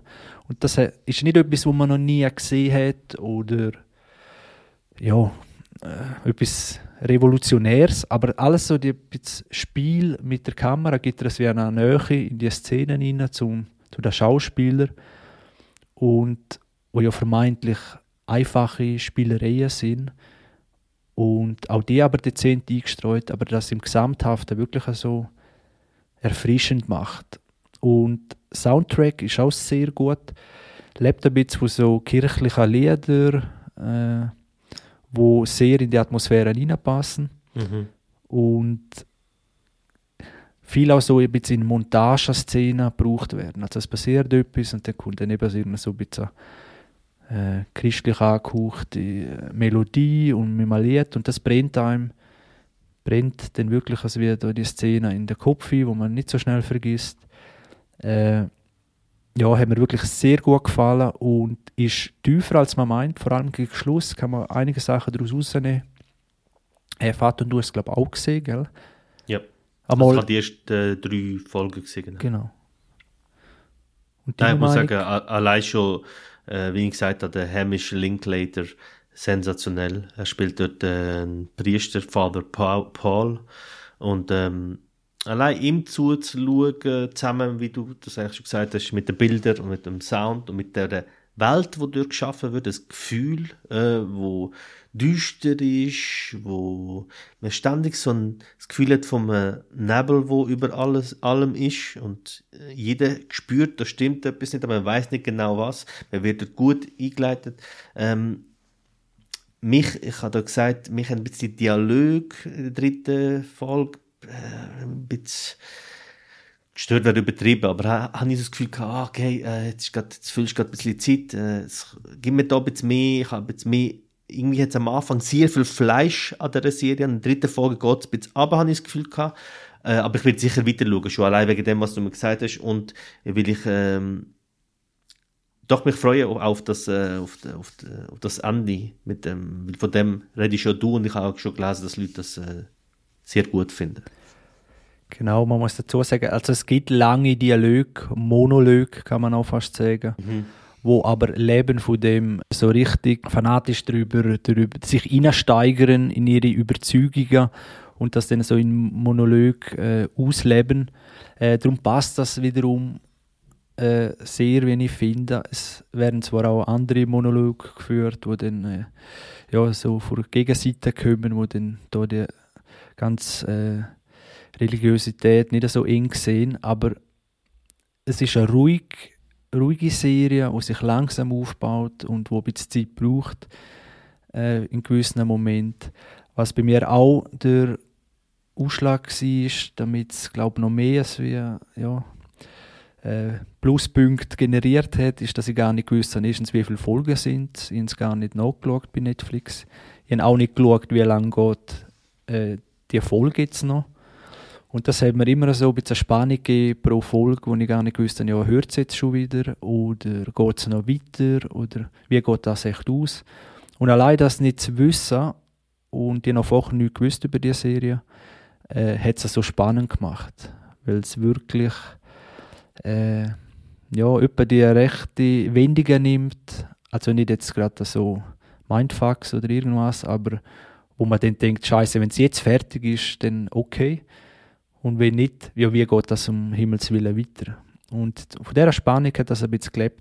Wie es jetzt ist, wenn ich das so empfehle und du das eben, vielleicht, wenn ich schon gesagt habe, ja, am Schluss, äh, ja, erwartet einem etwas und so weiter, äh, das ist dann schwieriger wieder vor Erwartungshaltung. Bei mir ist das so gewesen und hat es wirklich ja, dazu beitragen, dass es umso besser ist. Und was man auch noch muss sagen, dass es doch Teier hat, um gewisse Sachen zu zeigen, wo vielleicht andere Mystery-Serien dann nicht so zeigen.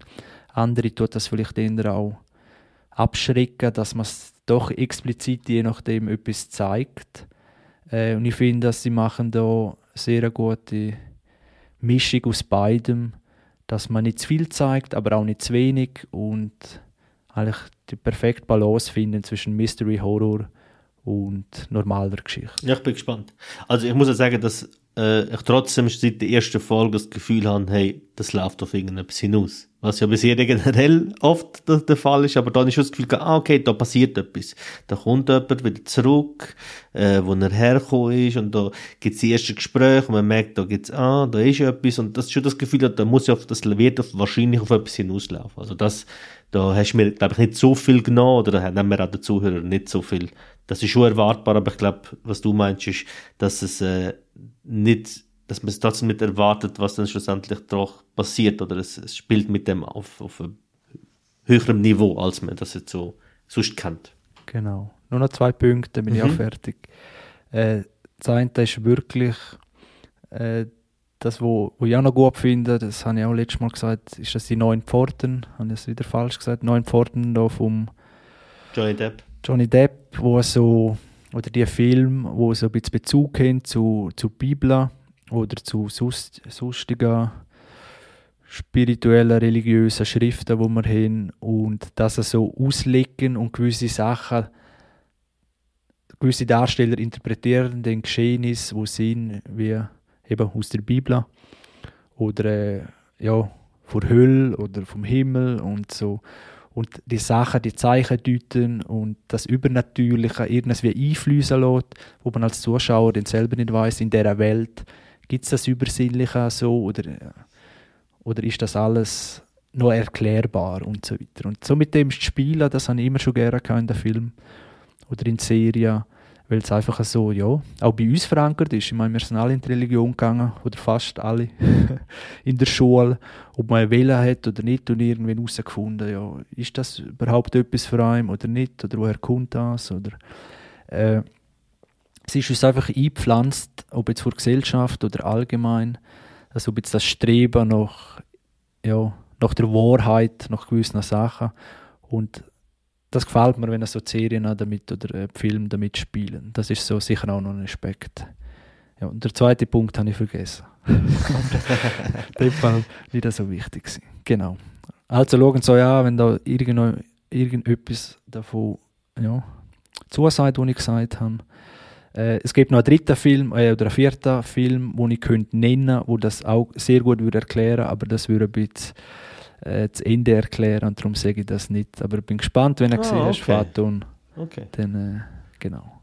Aber dort die Erwartungshaltung jetzt doch wieder runter und einfach schauen. Ja, voll, voll. Ja. Nein, absolut. Ich habe auch, ich habe auch, ähm, ich habe ja schon reingeschaut und habe schon das Gefühl, äh, das wirkt ja für jeden mal anders. Ich hatte gesagt, ich habe ein bisschen das Stranger Thing Gefühl gehabt, und ich auch nach drei, vier Folgen aufgehört habe, weil irgendwie hat es mich nicht so gepackt, aber ähm, das Setting, und da bin ich voll bei dir, gefällt mir da viel besser und das könnte funktionieren. Wir reden nochmal von Midnight Mass auf Netflix verfügbar, könnt ihr immer schauen. Gut, weil ich mache weiter mit einer Serie, wo eigentlich grundsätzlich gar nicht so weit weg ist. Ähm, ich rede von Leftovers. Dort haben wir mit den Filminatoren ähm, und er auch, die machen einen eigenen Podcast, ist mit, unter anderem mit dem Christoph, wo für ähm, now.ch äh, schreibt, nein, Outnow, sorry, ich habe falsch gesagt, Outnow ähm, schreibt ähm, und er hat uns eingeladen, ein sehr äh, sehr cooler Dude mit einer sehr eigenen Art, Film zu, äh, zu sehen und zu interpretieren. Ähm, mag ich sehr. Ähm, wir haben dort schon über Leftovers äh, geredet. Ich bin dort bei der ersten Staffel gewesen, habe jetzt die zweite Staffel geschaut, ähm, wo mich begeistert hat, wo mir sehr gefällt. Ähm, ich habe gesagt, ich muss sagen, dass die zweite Staffel äh, vom, vom, vom Umfang her, finde ich, schon mehr ist, aber auch vom äh, Production Value, also vom Gefühl von, wie wertig das Ganze auch ist. Ähm, was die zweite Staffel vor allem macht, und das finde ich äh, gerade im Mystery Serie fast schon einzigartig ist, dass äh, ähm, für die, die das nicht wissen und die, die nicht schon Folgen gehört haben über Leftovers, es geht darum, dass 2% von der Bevölkerung weltweit plötzlich verschwindet und weg ist und die Leute müssen danach mit, damit umgehen. Es äh, geht weniger darum, die Lösung zu finden, was ist dort passiert, sondern es geht mehr darum, was passiert mit den Menschen und wie verhalten sie sich. Und gerade nach dem Aspekt von Corona, wo ich vor und nach Corona ganz eine andere Vorstellung habe, wie so eine Pandemie da auf der Welt äh, wird passieren und welche Probleme auf uns zukommen. Ein paar, die man gewusst hat, aber ein paar, die man nicht vermutet hat, äh, ist es auch dort, dass plötzlich Aspekte gezeigt werden, wo man sich gar keine Gedanken gemacht hat. Wo man denkt, hm, stimmt.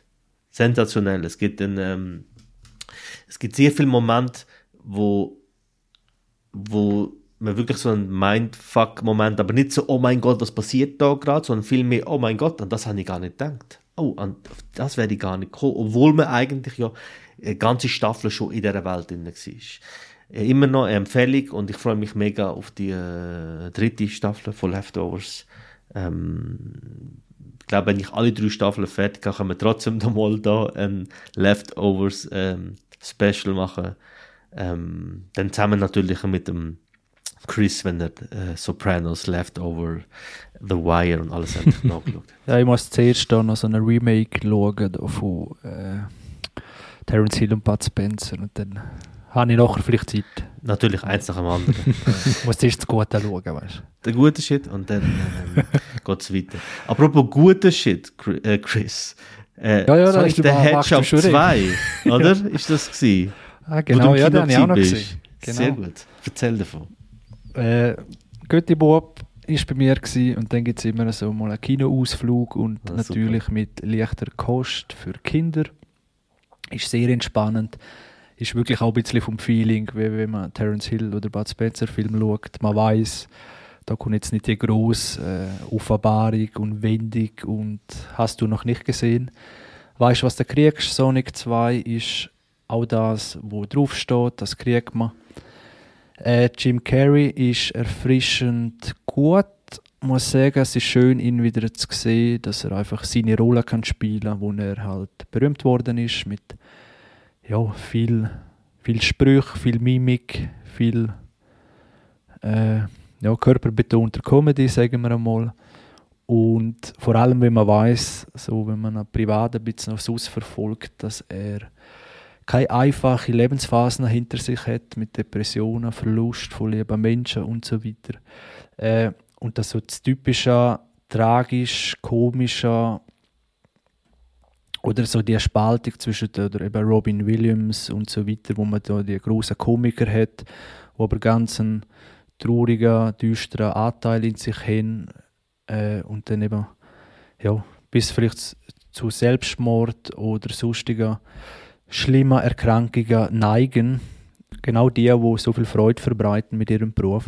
Das ist doch ein bisschen äh, ja, etwas, wo man vermehrt hört. Und beim Jim Carrey hat das in den letzten Jahren auch so ziemlich durchgetragen. Und darum tut es einfach gut, ihn wieder gesehen. Und ich finde, er macht das sehr gut. Er spielt den Dr. Robotnik.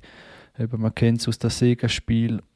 Und dort habe ich ehrlich gesagt am Anfang schon gedacht, wie kriegen sie die Verwandlung her, dass er dann noch so aussieht wie in dem Videospiel. Aber äh, sie machen das alles sehr charmant und äh, ja, Sonic Sus ist wirklich, wie soll ich sagen, ja, es ist nichts, wo in, in den Anlauf der ewig besten Film wird eingehen, aber es ist das, wo man, ja, das, wo man kriegt, wo man sieht, wenn man das schon ja, der Trailer sieht, ist es genau das eigentlich. Und kann man nicht viel mehr dazu sagen. Ich habe schon andere Kritiker gehört, die das richtig auseinandernehmen, dass gewisse Set-Pieces machen keinen Sinn, Erklärungen sind nur sehr spärlich eingeworfen und ja, ein Ding muss ich aber noch erwähnen, das hat mich selber erstaunt. Es gibt den Charakter, äh, der Charakter Tails, das ist so ein Fuchs mit zwei Schwänzen, wo, wo wie der Sonic schnell ist, einfach mit rumfliegen. So, er nutzt die als Propeller. Und allein schon, dass ich sage, er hat mich so irritiert, weil ich echt gemeint, ganz Film durch, dass das eine Frau ist oder eine Füchsin oder Mhm. weil gesprochen wie von einer Frau, das müsste auch mal nachgehen, ob das wirklich ein Mann synchronisiert. Äh, das ist mir einfach noch aufgefallen. Ich habe immer gemeint, aha, jetzt hat der Sonic dort auch noch äh, irgend, ja, vielleicht eine Love Story oder etwas. Mhm. Und nachher habe ich einfach erfahren, ah, es ist einfach ein, ein männlicher Paar gewesen, statt ein weiblicher. Oder? Nicht, dass das nicht auch ging, aber ja, äh, äh, ja. es hat mich wirklich noch, noch überrascht, dass das so, ja. Hat Äh. es aber auch die Tiefe, wo ein Pixar-Film Nein, Hat. nein, Nicht, oder? Nie, nein, nein. Es ist viel wirklich- flächer, viel Ja, einfacher, wirklich ja. seichte Kost. Okay. Ja. Es sind auch wirklich platte Sprüche über Ja. die, wo irgendwas wie, äh, ja, also wirklich sehr, sehr oberflächlich.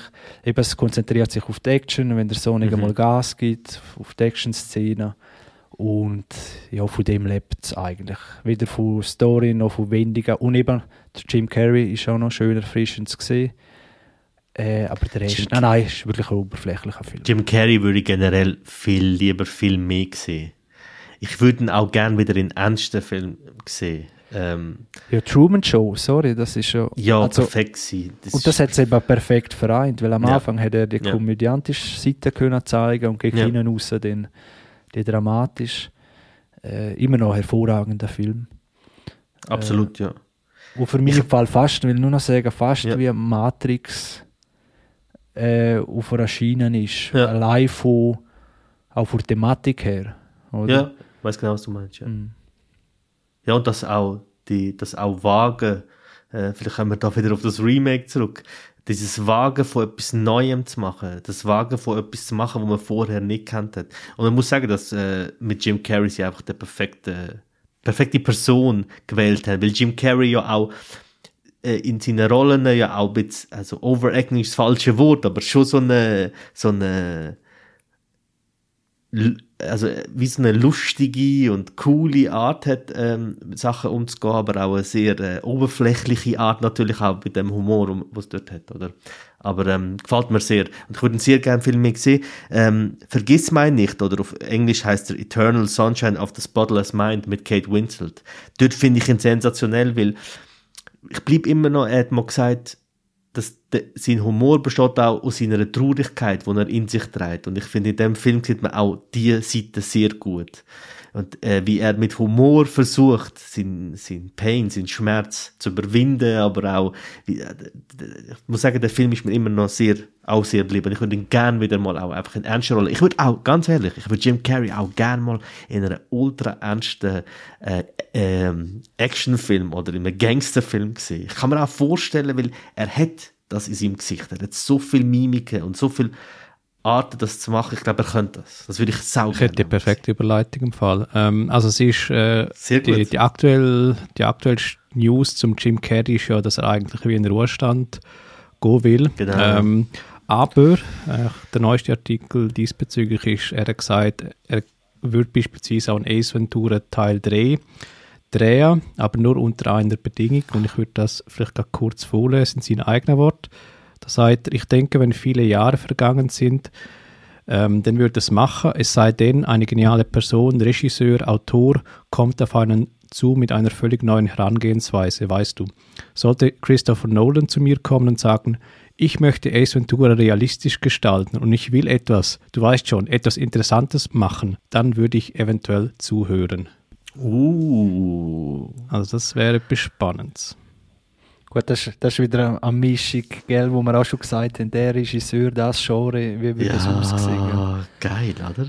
Was mir noch eingefallen ist, so Ace Ventura oder Die Maske oder so, nur wegen dem Humor vorher, Mhm. wo wir hatten, äh, er verbindet eben, also in der, der verlorenen Folge haben wir noch davon geredet, dass Mhm. auch Nackte Kanone, Hotshots, Mhm.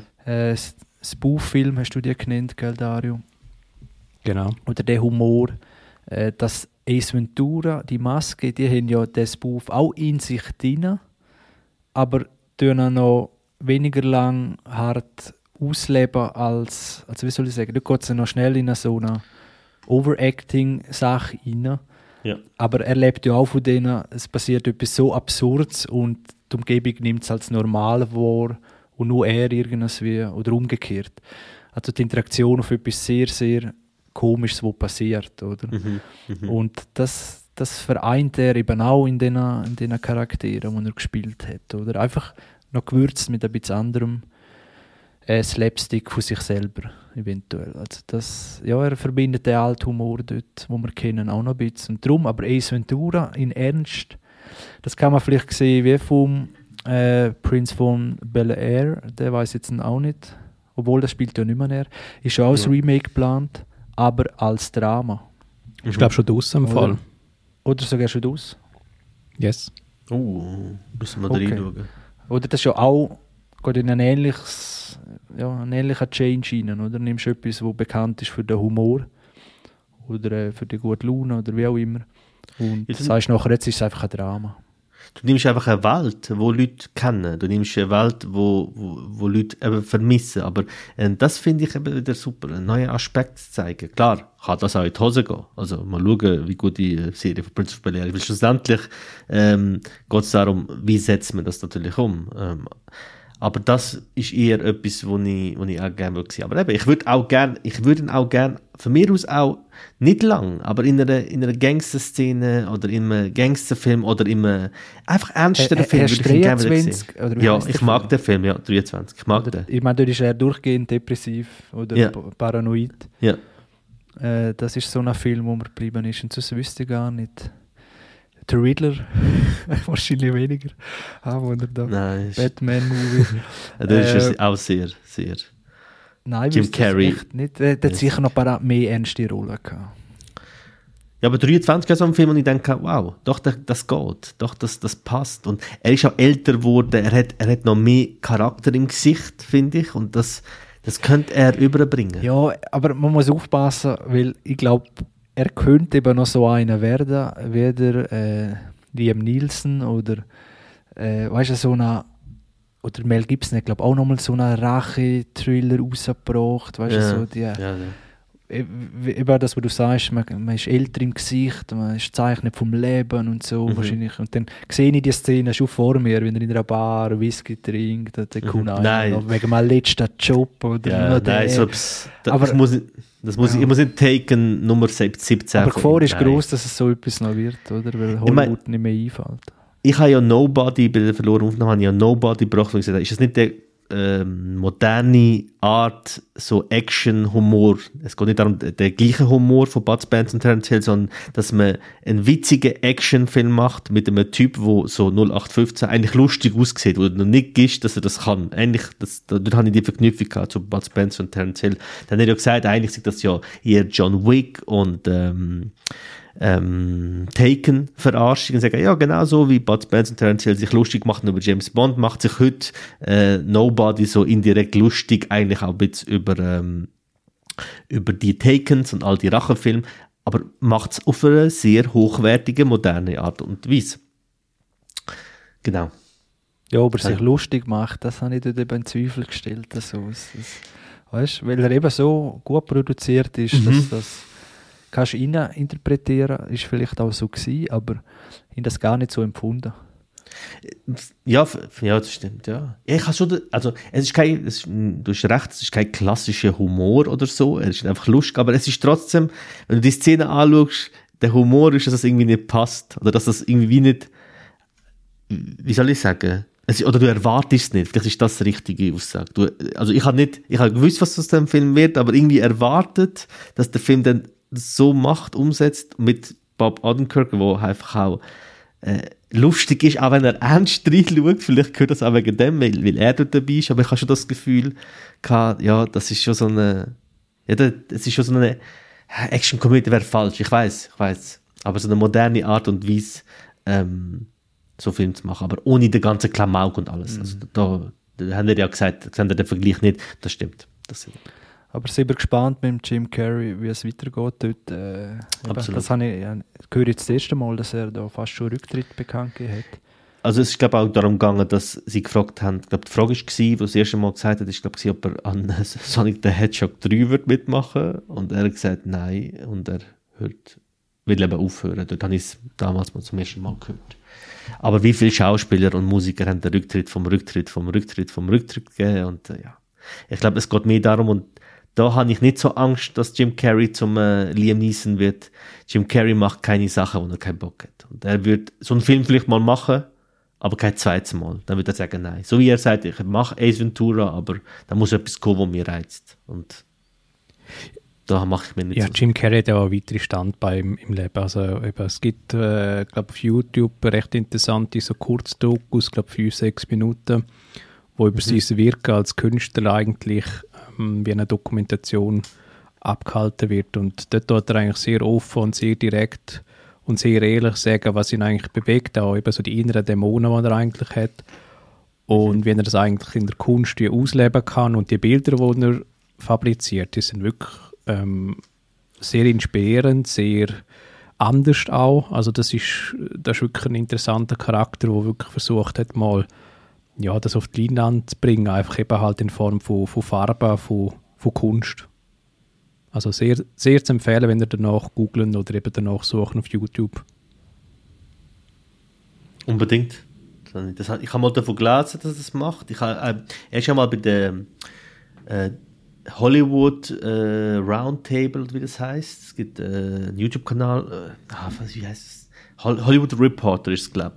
Und da gibt es so Roundtables, habe ich auch schon mal erzählt, wo verschiedene Schauspieler zusammenhocken. Und da gibt es auch mal ein Table, wo so Komödianten dort sind, oder Leute, die in Komödien mitgespielt haben, und Jim Carrey ist dort. Und es sind dort Größen wie Robert De Niro und andere dort. Und Jim Carrey klaut einfach allen die Show an dem Roundtable. Weil alles, was er dort, das Timing selbst dort im Interview, das er hat, ist überragt gegenüber allen anderen. Und die, du siehst, wie alle Blick auf ihn gerichtet sind und er den Moment wie so äh, genießt und dann checkst, ah, okay, der kann nicht nur im Film, wenn er eine geschriebene Rolle, sondern er kann jederzeit, weil er auch Stand-up-Comedian ist, also die Situationskomik, aus allem etwas lustig zu machen, aber nicht zu übertreiben, dieses auch, nicht nur das Timing, sondern auch zu wissen, in welchem Umfang, wie oft, das sind alles so Sachen, die er perfekt beherrscht und äh, es ist Jim, Eben, hoffentlich sehen wir im Jim Carrey war auf dem Niveau wie ein Robin Williams. Also, und ich glaube, darum gibt es vielleicht dort ja. auch die, Par hoffe, die Parallelen mit der Depression, nicht. genau. Also, oder mit den tiefen Gedanken, die er hatte. Ja, das ist halt sehr nah beieinander. Genie und Wahnsinn, ja. Yes.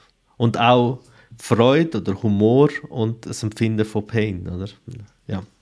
Ja sind wir wieder in tief philosophischen Themen. Das ist sehr gut. Dann machen wir endlich unseren Philosophie-Paten-Podcast. Weil ja, der... noch einen Investor haben, wer zulässt. Ja, weil da müssen wir ein gemütliches Ambiente haben, eine schöne Couch. Hm, das ist eine gute Idee. Also eine irgendeine Zigarrenbar, die uns Whisky spendiert und genau, genau. rauchen durch Kubaner und reden genau. philosophisch über die Welt. Äh, der Alex von äh, Sinneswiss wäre auch sehr interessiert. Er hat gesagt, er würde sofort mitmachen. Gut, dann haben wir den ja fast schon. Ja, ja siehst du. Gut. Hm. Gut, haben wir noch irgendetwas gehabt? Ich muss überlegen. Nein, ich habe außer Leftovers und 14 Millionen Stunden Elden Ring Game habe ich in den letzten Dario, hä? Ja. Ähm, Darum sehen ihr zwei so alt aus. Ja. Heiliger Bimbam. sind alt, aber erfüllt. El sehr. Alt, aber glücklich. hast du, Chris, kennst du Elden Ring? Hast du dich ein bisschen hast du darüber ich gelesen? sehr gut, weil fasziniert mich alles, was die Leute so süchtig macht. Mhm. Sehr gut. Also für unsere Zuhörer vielleicht, die, die es nicht kennen, Elden Ring ist das Open World Video Game ähm, aller Assassin's Creed, für die, die es kennen, ähm, einfach in einer ganz anderen Art. Die, japanische Softwarehersteller From Software hat da eine sehr düstere Welt gezeichnet. Kennt man für alle, die sich für Games interessieren, schon seit Jahren und die haben jetzt da ein neues Game gemacht und äh, ich würde sagen, jeder, der gamet oder jeder, der die Art von Games gamed, ist süchtig, so wie Dario und ich. Ja. Und deshalb schauen wir nicht so. Du kommst mir gerade vor wie so ein Heroin-Dealer in der Ecke. so, ja, weil sie es noch nicht kennen, da, es gibt da den Stoff. Ich hatte, hey, Passen auf bei dem Game, Chris, ich hatte, ha? Chris, ja. ich habe das Game besorgt für 10% Wenn du zwei kaufst, kriegst du 20. Du Erzähl's den Kollegen. Hey, aber, nur, aber nur ein Gedanke. Stellt euch vor, es gibt einen Film zu Elden Ring. Oder zu, zu einem From Software-Titel. Das wird. Ich fände das elendig geil. Also allein schon, was das. Was ah. das gibt. Also rein. Das, das, ist halt. Das ist halt World of, War, äh, World of Warcraft. Äh, ja, hat es ja schon vorgezeigt, den auch Film gemacht. Ja, aber in schlecht. Das ist nicht so. Ja. Was nicht schlecht? In schlecht. ah, eben in schlecht, jetzt habe ich gerade gemeint. Ja, ja, man aber muss das sagen, dass, dass Elden Ring ja keine Story, sondern eine Lore hat. Also, genau. das ist vielleicht der Vor- und Nachteil. Der Vorteil, du kannst aus dem, aus dieser Welt, aus dieser Lore, kannst du sehr viel Gutes machen. Der Nachteil ist, du hast keine Story, du kannst auch sehr viel Müll yeah. machen. Aber man muss sagen, dass, äh, ich glaube, dass es eher ein Marketing-Move war, weil ich habe das ehrlich gesagt als From Software-Fan nicht wirklich gesehen, dass äh, J.R.R. Martin ja die Story oder der Lore mitgeschrieben hat. Ähm, also eben, ich glaube, es war mehr so ein Marketing-Ding im Nachhinein. Das wirkt so auch die Leute, die es durchgegamed haben und die sich mit der Story beschäftigen, sehen teilweise Sachen, die könnten auf J.R.R. Martin äh, hinweisen, aber wirklich eine Story, stringent, die gibt es ja dort nicht und äh, die Handschrift eher weniger, eher die Handschrift von From Software in ihren Welten, wo sie vor allem mit Dark Souls vorher Mhm. ja, äh, gemacht haben. Ja, Aber wen, da kann man sicher etwas machen, sicher. wen könnte man vorstellen, so wie äh, Hardcore Henry oder wie heißt denn der Film? Weißt du, First Person. Also kann auch Ja, das wäre Third auch Person sein. Ja. Aber Das einfach so, wo du die Handlung ist das, was passiert, wo der Hauptcharakter aus seiner Sicht oder es wie einfach erlebt in dieser Welt, oder? Äh, spricht natürlich gegen alle normalen Konventionen, die man sonst im Film hat, eben mit ja, verschiedenen Hauptcharakteren und so weiter. Aber äh, das wäre vielleicht interessant, also einfach in dieser Welt und dann ja, ist es eigentlich ja, wie man es halt kennt vom, vom Game selber, einfach in, Aber in einem Film sind- gewandt. Gibt es nicht die Komödie da? Du hast die doch gesehen mit dem. Ach. Wo so à la Game-Welt ist. Wo so extrem erfolgreich war mit Ryan Reynolds. Ah, ja, ja, äh, äh, nein, ein Guy, ah, wie heißt Äh, Guy, nein, Free es- Guy, Free Free Guy. Guy. Free Guy, ja. Ist das nicht so jetzt die Art? Ja, ja, nein, Free Oder- Guy oder ist meinst ja aber im normalen. Ah, okay. Kennst du Hardcore Henry? Den han, ich habe nur mal so Videos auf YouTube gesehen. Das du ist siehst, so siehst alles, genau, alles ja. aus For Äh, First Sicht. Person, oder? Ja. Und, und äh, Free Guy meinst- ist ja, ja. einfach seine Geschichte, aber normal gefilmt, das so meine ich. Okay, Also, okay, oder? okay. Ja, aber das wäre ja interessant, wenn du bei, bei. John Wick zum Beispiel. Nein. First Person. Tack. Ah ja, tack, ja, tack. genau so. Oder? Oder so eine VR äh, AHA und aus Sicht von John Wick die äh, auseinanderzunehmen. Genau, genau, genau. Okay. Irgend so, aber ja. Also ich wollte nur sagen, wenn es ein filmisch ein anderer Ansatz ist als ein Mhm. normal klassischer, Mhm. dann könnte es vielleicht etwas werden, aber sonst wird es irgendein Brunz wie bei World of Warcraft und das will niemand sehen. Ja, du musst halt gute Autoren haben. Also ich finde, Last of Us kommt ja eine Serie von HBO raus und ehrlich gesagt, allein wer dort schon bei Last of Us geschrieben hat, was Autoren bei der Serie sind, welche Schauspieler sie gewählt haben, welches äh, mit HBO, welche Produktionsstudios sie gewählt haben, äh, habe ich das Gefühl, da könnte etwas kommen, was sehr gut ist. Weil die Welt bietet sehr viel, für alle, die Last of Us nicht gamed haben. Das ist wirklich äh, sehr gute, ähm, also sehr gute Story, wie man nach einer Apokalypse, wie das könnte funktionieren. Ähm, das muss ich sagen, das ist eine ganz interessante Welt mit sehr spannenden Charakteren und macht, äh, wie Leftovers zeigt Sichten, wo du nicht dran gedacht hättest in einer Apokalypse, wo man nicht schon kennen aus all den apokalyptischen Filmen und Serien und Büchern. Ähm, das muss ich sagen, das ist, ähm, da macht Last of Us etwas sehr Gutes und da bin ich gespannt. Ich glaube, das, das geht wenn es die richtigen Leute mit genug Budget auch machen. Ich glaube, äh, wir haben ja jetzt Ding gehabt, äh, sorry, hat einer von euch gesehen, ähm, Uncharted-Film Nein. Nein. mit Tom Holland und nein. Mark Wahlberg. Ich bin null angemacht. Ja, ich bin halt schon ein Uncharted-Fan, wäre übertrieben, aber ich habe sie alle gamed und finde die, find Ja, die so- lustig. Finde ich super Games, ja, aber der Film habe ich null angemacht. Ich, ich habe schon allein Mühe gehabt, dass, dass Tom Holland Nathan Drake spielt. Ich habe schon allein Mühe gehabt, dass Mark Wahlberg Sully spielt. Das passt schon dort überhaupt nicht. Dann habe ich mal den allerersten, äh, das allererste Bild, das ich gesehen habe vom Setting, hat so billig und schlecht gewirkt und Tom Holland hat ausgesehen wie so eine, wie soll ich sagen, wie so ein Model in, in so schlechten Schaufensterbildern, wo jemand so irgendwo steht, perfekt frisiert, seine Hosen, seine Schuhe haben keine einzige Falte, alles wirkt so perfekt und du denkst so, nein, so, so sieht keiner Ich weiß genau, was du meinst. Oh. Eben, vor allem, wenn du es vielleicht vergleichst mit der Referenz vielleicht in so einem Abenteuerfilmgenre mit Indiana Jones, wo er ja Absolut. oftmals nicht so perfekte äh, Mina zum Spiel macht und nein, eben das hat so durchgelegt, all glatt gewirkt und eben so miscast, gerade bei den zwei wichtigsten Charakteren, das kannst du natürlich nicht bringen. Hast du noch gesehen, Fatum?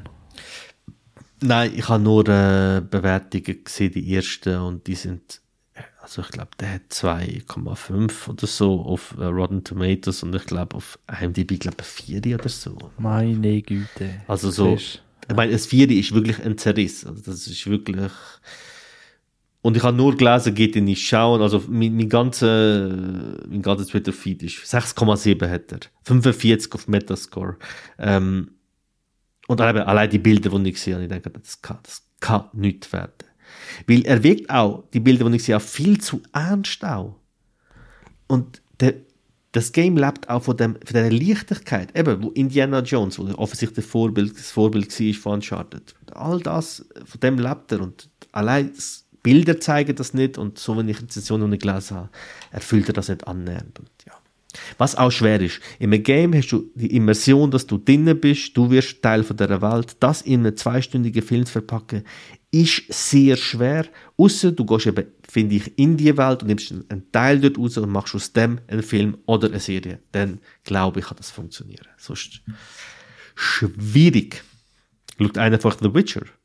Serie. Yes. Ja, alles gesehen. Wie findet ihr? Ich glaube, da haben wir kontroverse Ansichten. Ich glaube, vor allem bei Season 2 habe ich ja gut gefunden. Und ich glaube, wir haben schon mal mhm. darüber gehabt. Ihr seid ja eher ein bisschen anderer Ansicht. Ähm, ja, also. Haben ihr ja. The Witcher Games? Yes. Das drei mindestens. Mhm. Okay. Ja. okay. Nein, aber auch über alles gewusst. ja, man kriegt es einfach mit. Oder? Ja, logisch, ja. Nein, gegamed habe ich es nie. Hüte mich vor vor Games, die so viel Zeit fressen. Äh, nein, The Witcher, ja, da haben wir irgendwann auch mal drüber geredet. Okay. Ja. Es ist mir dann auch zu sehr, ah genau, ich weiß wieder, was ich gesagt habe, in der zweiten Staffel, dass es immer schneit. Mhm. der Schneehass. immer, die gleiche Atmos immer die gleiche Atmosphäre, immer so, ja. Und, ja. Grundsätzlich aber äh, eigentlich gut umgesetzt. Auch Schauspieler mhm. gefällt mir dort und so, aber die Welt kaufe ich gleich zu wenig ab. Ist das ist mein Problem. Gewesen, immer das, gleiche, das gleiche Setting gefühlt mhm. und es fühlt sich alles so klein an, obwohl es eigentlich eine riesige Welt ist. Genau, das haben ja auch Und zu clean, also zu sauber ist es mir auch gewesen. Äh, die allererste Folge liegt das Schwert unter Wasser und das sieht aus, als ob äh, das Schwert vorher poliert und äh, mit äh, allen möglichen modernsten Techniken gewaschen und putzt Magie, und perfekt angelegt wurde. Das ist Magie. Aha, das ist so, äh, so eine magische Dr. Prepper genau. Magie. genau. Dr. Genau. Proper heißt er. Okay. Gut haben wir alles, alles besprochen, was wir besprochen haben. Hat ja irgendjemand etwas gesehen? Will noch irgendjemand etwas sagen? Ja, ich habe schon eine Sache gesehen. Die Frage ist, haben wir Zeit? Haben wir schon. Oder du, Dario? Ja, ich habe, glaube letztes Mal nicht... Du hast ja nur Terence Hill gesagt. Bis ja, das langt oftmals schon. Ja, wir haben, glaube alle etwas gesagt bis jetzt. Wir sind einfach recht ins Gespräch ja. durch die Nein, was ich noch... Außer du hast zwei gehabt. Ja, nein, was ich noch äh, gesehen habe, äh, aber es ist eigentlich nicht gross der Rede wert, ähm, ist jetzt nicht so der Film, den man gesehen haben muss, ist «Tod auf dem Nil». Das ist so eine Hercule Poirot ähm, Verfilmung von, äh, von Agatha Christie wo die Detektivreihe herausgebracht hat vor, ja, ich sage mal jetzt 100, 150 Jahren, wenn nicht noch sogar länger her. Und ja, wo es eben um ihn geht, um den zweiten Fall eigentlich vom Hercule Poirot verkörpert und glaube auch mhm. Regie geführt von Kenneth Branagh. Und es geht eigentlich darum, dass er eigentlich einen Mordfall aufdecken muss in seinen Ferien im Jahr 1937 und der Mord findet eigentlich in Ägypten statt, auf dem Nil, auf einem Schiff. Und ja, es gibt dann so gewisse Verzweigungen oder so Hintergründe, warum es zu dem Mord ist. Und ähm, vielleicht da kann ich gerade schon das Gute nennen. Also die Fälle, wo der Agatha Christie jeweils aufzeigt oder ähm, verstrickt der Mord mit den Hintergründen, das ist eigentlich schon die Stärke im ersten Film wo es äh, Mord im Orient Express, wo es um, ja, eben, wie gesagt, um den Mord gegangen ist, dort in dem Zug und jetzt eben im, im Schiff, auf dem Schiff, auf dem Nil. Die Verzweigungen, die Verzweigungen, die sind super hergeleitet, sehr schlüssig, auch nicht unbedingt das, was man erwartet und in, in dem Moment, in den besten Moment macht der Film dort wirklich Spaß, wenn man wirklich versucht, ähm, selber Detektiv zu spielen, was denn da passiert ist, weil es oftmals nicht so offensichtlich ist. Ähm, aber was dann ein bisschen vielleicht dem Film nicht hilft, ist das ein bisschen overproduced, das auch hypersaturierte Setting mit ähm, recht künstlich wirkender ähm, Pyramiden oder äh, eben wenn sie auf dem Nil sie auf dem Schiff sind, dann wirkt alles sehr geleckt und sehr, ähm, sehr sauber daherkommen und jedes Haar sitzt und jede, jede, jedes Kostüm könnte man meinen, kommt aus dem Katalog und das hilft dann vielleicht schon auch nicht ganz so, das Ganze als authentisch über die Code zu lassen. Es hilft dann vielleicht auch nicht, dass irgendwie, sagen wir mal, so Mode-Schauspieler so, oder so Schauspieler mitwirken, die vielleicht gerade aktuell hoch im Kurs sind in Hollywood. Eben so eine Gal Gadot spielt mit, äh, andere Schauspieler spielen mit, wo gefühlt eben so heiß im Kurs sind, aber ja, nicht unbedingt etwas beitragen jetzt zu ihrer Rolle, wo sie verkörpern. Ähm, also sie ja, wirken dann echt schwach und sie nehmen dann vielleicht auch oftmals vielleicht so ähm, von Story weg, wo eigentlich im Vordergrund sollte stehen. Mich denke, das hat im ersten Film noch besser geklappt hat, hat es recht viele bekannte Schauspieler gegeben, Johnny Depp und noch andere. Dort ist eigentlich jeder, ähm, jede Nebenrolle ist auch irgendwie von Top-Schauspielern verkörpert worden. Und ich habe oftmals das Gefühl, wenn dann wie so ein Megastar mitwirkt in einem Film, dass dann das wie so ein bisschen, ähm, die Wirkung wegnimmt von einer Story oftmals. Und das ist da im zweiten Film, hat mir dunkel, ist das ein bisschen der Fall gewesen. Ist schade, eben weil eigentlich Geschichte wäre da, Storytelling wäre eigentlich alles auf dem Papier. Es hat auch gute Momente, es hat einen guten Opener. Ähm, aber letztlich ist es ja, durchschnittliche Kost, vielleicht leicht überdurchschnittlich aufgrund von Story, von Story-Idee, aber muss man nicht sehen. Ja, wenn man vielleicht ein bisschen Fan ist von dem Detektivgenre, dann kann man es sehen, aber muss man auch nicht. Penelope Cruz spielt im ersten Teil mit, Willem Dafoe, Judy ja, Dench. Das ist, also wir haben da wirklich das macht Spaß. Das macht Spaß mhm. und im zweiten ist recht blass zum Teil. Ja, im zweiten haben wir auch eine gute Besetzung. Also wir haben da Russell Brand, den ich immer noch lustig finde, wo ich, wo ich in einer ernsten Rolle das mal. Ist. Ja. Ah, super, sehr gut. Ähm, ich muss sagen, ich hatte beim ersten das gleiche Problem gehabt, dann habe ich den auch abgebrochen dort. Ich habe nicht so viel Zeit gehabt, ich habe gewusst, ich fange an von schauen und schaue nicht ganz fertig, schaue dann weiter, weil ich ihn auch so als leichte Kost so wahrgenommen habe. Ähm, aber das ist mir auch viel zu gelegt gewesen. Mir ist das viel zu künstlich gewesen, so überproduced dass ich einfach nicht in die Welt gekommen bin. Mhm. Und dann habe ich gedacht, okay, ich muss im späteren Zeitpunkt muss ich mich auf das wie können darauf einlassen. Jetzt gerade habe ich Mühe gehabt. Mhm. Ja, und das ist schade, weil eben die Auflösung und die Herleitung, das ist, ich muss sagen, das ist wirklich das Highlight in diesen beiden Filmen, so der Schluss okay. wirklich. Ähm, aber es ist eben schade, der Stil, die Tonalität, den sind ja wirklich nicht so getroffen. Es ist, man kommt ja. nicht so daraus, was sie eigentlich machen wenn, wenn sie so leicht locker sind oder ernst, soll es authentisch wirken oder eben, eben gleich wie eine ähm, ein grosser Roman zum Teil. Und da hätte mir jetzt eine realistischere Umsetzung hätte ich mir gewünscht. Schade. Schade. Okay. Ja, Chris, ja, da du hast noch so viele Sachen gesehen. Let's go. Also, dann habe ich äh, Sonic Behind the Scenes gesehen. Äh, nein. Wir brauchen eigentlich einen Jingle, wenn du Film präsentierst. So etwas wie äh, Filme für Intellektuelle. Ja, genau. Weißt du, für die, wo, wo, wo darüber raus Für die gehobene Klasse. Man kann sagen, wie es ist. Man kann sagen, wie es ist. Die, die offen sind für Remakes, oder? Remake-Lover.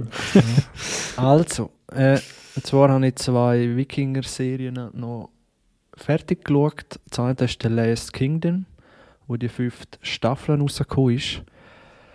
Äh, glaube im März. Und Dario, du hast die auch schon gesehen?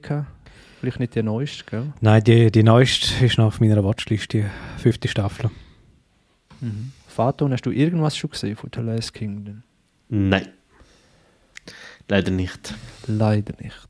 Äh, wirklich sehr gut für mich in gewissen Sachen besser als Game of Thrones. Wirklich schlüssig erzählt und vor allem immer auf dem gleichbleibenden Niveau bis zum Schluss. Äh, finde das sehr guten Abschluss. Das ist jetzt der Serienabschluss gewesen, obwohl es basiert auf Büchern von Utrecht Saga heißt das, wo historisch, ich weiß nicht, ob alles historisch wirklich stimmt, aber zumindest äh, historischer Kern hat. Und also um die Entstehung von England, von der Vereinigung der Königreicher und eben auch, wenn einmal Dänen und Wikinger angreifen und wie das alles hineingespielt hat und so weiter. Und ist wirklich sehr interessant, vor allem, weil man dann ein bisschen den historischen Bezug noch mitkriegt. Äh, findet jetzt einen Abschluss in der fünften Staffel. Und was ich gehört habe, ist aber noch ein Filmplan, der zweiteilige, so viel es mir ist, wo dann, ich weiß nicht, ob er es noch weiter erzählt oder eine andere Geschichte daraus, äh, weil sie jetzt einfach gesagt, das ist jetzt in der Serie so gut fertig erzählt worden, damit es so nicht, ja, oder vielleicht nicht das Gleiche passiert wie bei Game of Thrones oder so, dass es, ja, jetzt das wirklich der Abschluss war, aber vielleicht dann noch einen Film dazu gibt. Hat mir sehr gut gefallen. Äh, wirklich, wer Game of Thrones, Vikings oder irgend so etwas in dem Setting äh, ja, gerne hat oder gerne hat, dem sei, ist das ans Herz gelegt. Es passiert aber nicht wirklich mystische Sachen, das ist der Unterschied zu Game of Thrones. Es ist wirklich, äh, ja, also kein Drache. Leider, auch die, die The Witcher gut gefunden haben, geht das auch noch weg. Ja, äh, schauen das unbedingt. Ich bin gespannt, Dario, wenn du das fertig geschaut hast, was du da daraus rausziehst, aber ich glaube auch positiv. Kannst du die Serie dann nochmal nennen und wo man sie kann schauen Netflix The Last Kingdom. Nicht zu verwechseln mit Kingdom, das ist eine japanische Zombie-Serie, wo glaube auf Netflix ist. Hm, klingt aber Äh, auch gut. wo aber wirklich auch sehr gut ist. Ja. Ah, wirklich? King, ja, Kingdom. Okay. Eine sehr gute Zombie-Serie, äh, wo es auch wieder ein bisschen versucht, zum anders zu machen mit den Zombies. Aber das, was ich jetzt auch gesagt habe, ist The Last Kingdom. Genau. Okay, super. Gut. Ja, nur noch ganz kurz Mach. dazu ist noch The Vikings Valhalla, habe ich noch geschaut. Äh, Vikings, die Originalserie, die habe ich mal angefangen und nach der ersten, zweiten Staffel, ja, hat es mich dann ein bisschen, ja, KLO hat es mich dann nicht so angemacht zum Weiterschauen. Vikings Valhalla ist eine eigene Serie, wo aber im gleichen ja, sozusagen Universum stattfindet. Und ich muss sagen, es hat mir erstaunlich gut gefallen. Es ist wirklich äh, ja, sehr gut. Also mir hat es wirklich sehr gut gefallen. Er hat jetzt ein 7,2 gesehen nicht auf einem dabei. Äh, The Last Kingdom hat eine 8,6. Das ist dann doch noch ein bisschen eine andere Liga, aber wer so im Vikings-Setting ja, sich wohlfühlt, das gerne anschaut, wo, wo sich dem Thema noch nicht überdrüssig fühlt, äh, Das ist das nämlich ein bisschen mein Problem. aber- ja, das haben wir ja auch schon. Aber zwischendrin Ja. ist einfach wieder so, ja. Vor allem, wenn man da Krieg, Ukraine, was weiß ich, der Teufel, Cyberkrieg und Sanktionen und all das Zeug. Dann Krieg in Jemen und so weiter. Genau, und früher sind sie sich da einfach noch mit Schwertern gegenübergestanden. Mhm. Haben zwar auch hinterhältige Taktiken angewendet, aber äh, gefühlt ist es einfach noch wie, ja, überschaubarer gewesen. Aber ob denn da auch die Kriegsszenarien das Richtige ist, um sich ablenken, das sei dahingestellt. Aber wer auf das steht zwischendurch, ist, finde ich sogar besser als die Originalserie von Vikings. Hat mir gut gefallen. Sehr gute Schauspieler. Äh, ja, könnt ihr denen mal Chance geben. Wir podcasten jetzt etwa seit zwei Jahren, Chris, und seitdem kennen wir uns mehr oder weniger, oder? Über den Dario. Und ich habe das Gefühl, ich erkenne etwas bei dir. Sag mir, ob das stimmt oder nicht. Wenn ein Setting dir gefällt, verzeihst du auch mehr und kannst dich eher darauf einlassen, als wenn du dich auf ein Setting oder auf ähm, musst eingehen, wo du nicht gern hast. Dann muss es eher high performen. Dann muss es eher etwas sein, wo du sagst, okay, das muss ich sehen. Stimmt das oder würdest du sagen, nein, das ändert sich immer wieder, es kommt drauf an. Nein, da seht ihr immer wieder. Also, es kommt drauf an. Nein, äh. Ja, also, ich glaube, das, was du jetzt beschrieben hast, haben wir doch alle. Wenn es es wie. Also, ich bin gerade Mhm. überlegen, wenn du das Setting gerne hast, dann verzeiht man mehr. Ja, es schwingt vielleicht schon mehr Hoffnung mit, das ist klar. Wenn ja das Setting schon gefällt.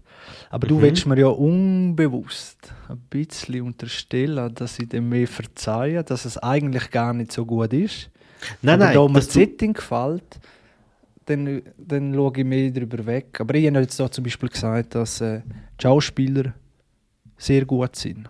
Mhm. Nein, nein, das, das ist überhaupt, also nicht falsch verstehen, gell? Nicht, dass du sagst, ja komm, du wirst es nie schauen. Gar nicht, sondern dass ich eher sage, das habe ich auch, weil da- das habe ich, dass ich sage, ah, wenn das Setting, wenn das Gefühl stimmt oder wenn der Sound sehr, sehr gut ist, dann verzeihe ich auch, oder wenn Dialoge sehr gut sind, dann verzeihe ich auch das und das und das zum Beispiel. Gut, das kannst du bei Midnight Mass zum Beispiel nehmen. Mehr als jetzt so Ja. bei Vikings. Äh, Genau.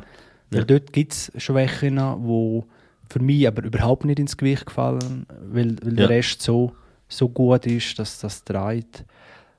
Und dort gefällt mir das Setting ja auch, das habe ich gesagt, oder? Ja. Das stimmt schon. Also es hat schon etwas Wahres, aber ich weiß nicht, ob man das generell so sagen kann, weil Mhm. mir fällt jetzt auch gerade nicht ein anderer Film ein, wo mir das Setting nicht gefällt. Ich hatte das zum Beispiel ein bisschen mit Konstantin. Da der Film mit äh, Keanu Reeves. Auch Keanu Reeves, ja genau. Ich liebe auch das religiöse, Ja, ja, das se- ja, Setting. und, und ich meine, wenn- du den Film kann ich nicht jedem empfehlen. Obwohl ich ihn einmal im Jahr schaue, wenn er irgendwo läuft, wenn ich ihn wieder mal sehe, irgendwo, ah, okay, dann schaue ich ihn wieder. Und dort, dann verzeihe ich Sachen, wo ich film, wo ich teilweise schaue, nicht würde verzeihen. Wo ich sage, nein, das kannst du nicht so bringen. Das ist Setting oder eben, so, vielleicht ist Settings falsche, falscher Begriff und ich habe das auch gar nicht auf die Vikings gemeint. Eher generell, weil, äh, Ich glaube, wenn du Sympathie vielleicht hast oder hegst, Mhm. oder so beispielsweise, ich weiss, ich glaube, Vater, du bist ja Keanu Reeves äh, affin, sagen wir mal. Ja, absolut. Und ich eigentlich auch. Und darum feiere ich auch Konstantin. Fanboy. Fa- Fanboy. Ganz einfach. Ja, Plus ja, ja. eben- Bei Keanu Reeves. Fanboy. Plus, wenn er noch das Setting stimmt, eben bei Konstantin, eben so ein bisschen das Religiöse, das äh, Mysteriöse, dann, dann, dann hat man mich. Und ich glaube, andere auch. Mhm. Ähm, Aber dann verzeiht man auch Kon- Schwächen an. bei Konstantin bin ich bei euch, aber äh, auch nicht, weil ihr kennt die Schwächen natürlich ganz klar. Und auch wenn ich den Film schaue, finde ich schade, dass die Schwächen nicht drin sind. Mhm. Und äh, ich wünsche mir dann fast, wenn er schaut, ah, hätten sie doch auf das, auf die Gatling Gun, wo aussieht, wie weiß Gott was, Mhm. wo einfach so kitschig aussieht und so. Und das macht der Film durch ein paar Mal der Fehler, wo er ins Kitschige übergeht, wo nicht müsste sein und wo ich auch dafür verau- äh, ja, als Ursache gesehen, dass dann das alles im Gesamten nicht so erfolgreich war. Und dann schaue ich einfach den Teil an, wo, wo halt gelungen ist und bedauern aber auch das andere. Also das tue ich dann nicht wie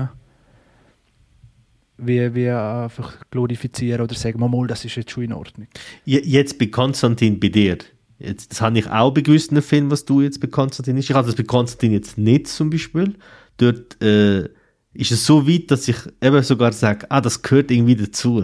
Die Welt ist in sich so fantastisch, so, es ist keine klassische Fantasy, es ist eine religiöse Fantasy-Welt und wie die, wie die Charaktere, der Film hat wie so einen roten Faden. Alles, was sie machen, wirkt manchmal auch komisch, wirkt manchmal auch, vielleicht fehlt etwas, aber, und das ist genau der Punkt, wo ich, glaube hinaus will. Ähm, sehe ich Sachen, verzeihe ich dem das? Oder noch schlimmer, sage ich, finde ich das sogar noch gut? Argumentiere ich mit dem, dass ich sage, das gehört in der Welt inne und du machst es zum Beispiel jetzt bei dem Film nicht oder da überragt das nicht und weißt, woran hängt das oder woran liegt das, dass man das macht? Ist es auch, oder? Wieso glorifiziert man gewisse Filme, wo man eigentlich weiß, die Leute haben zu Recht äh, Kritik an gewissen Punkten, wo man jetzt selber dann wie so darüber hinweg schauen kann. Ich glaube, es kommt darauf an, ob ein Film oder ein Werk eine Ambition hat. Und ich, mich, ich habe das Gefühl, bei Konstantin ähm, oder auch bei Equilibrium, das ist auch so ein Vertreter, die haben so eine Ambition, die haben zumindest einen Anspruch von, okay, wir wollen eine neue Idee vorantreiben, wir wollen etwas Neues auf die Beine stellen. Ob dann das Bu- Budget langt, ob die Schauspielleistung langt, ist dann vielleicht etwas anderes, aber zumindest ist der Anspruch da. Und ähm, ich glaube, sobald man jetzt das Gefühl hat, okay, da ist eine gewisse, eine gewisse Überzeugung drin, ein gewisses Motiv, ein gewisses Leitbild, dann bist du auch eher wohlwollender ähm, und, und dann verzeihst du auch eher Schwächen. Kann dann aber Gefahr bedeuten, dass du vielleicht auch Sachen verklärst, die vielleicht objektiv betrachtet Ramsch sind. Objektivität. Genau, in, in Anführungszeichen. In Ramsch, Anführungs- und das ist Schlusszeichen.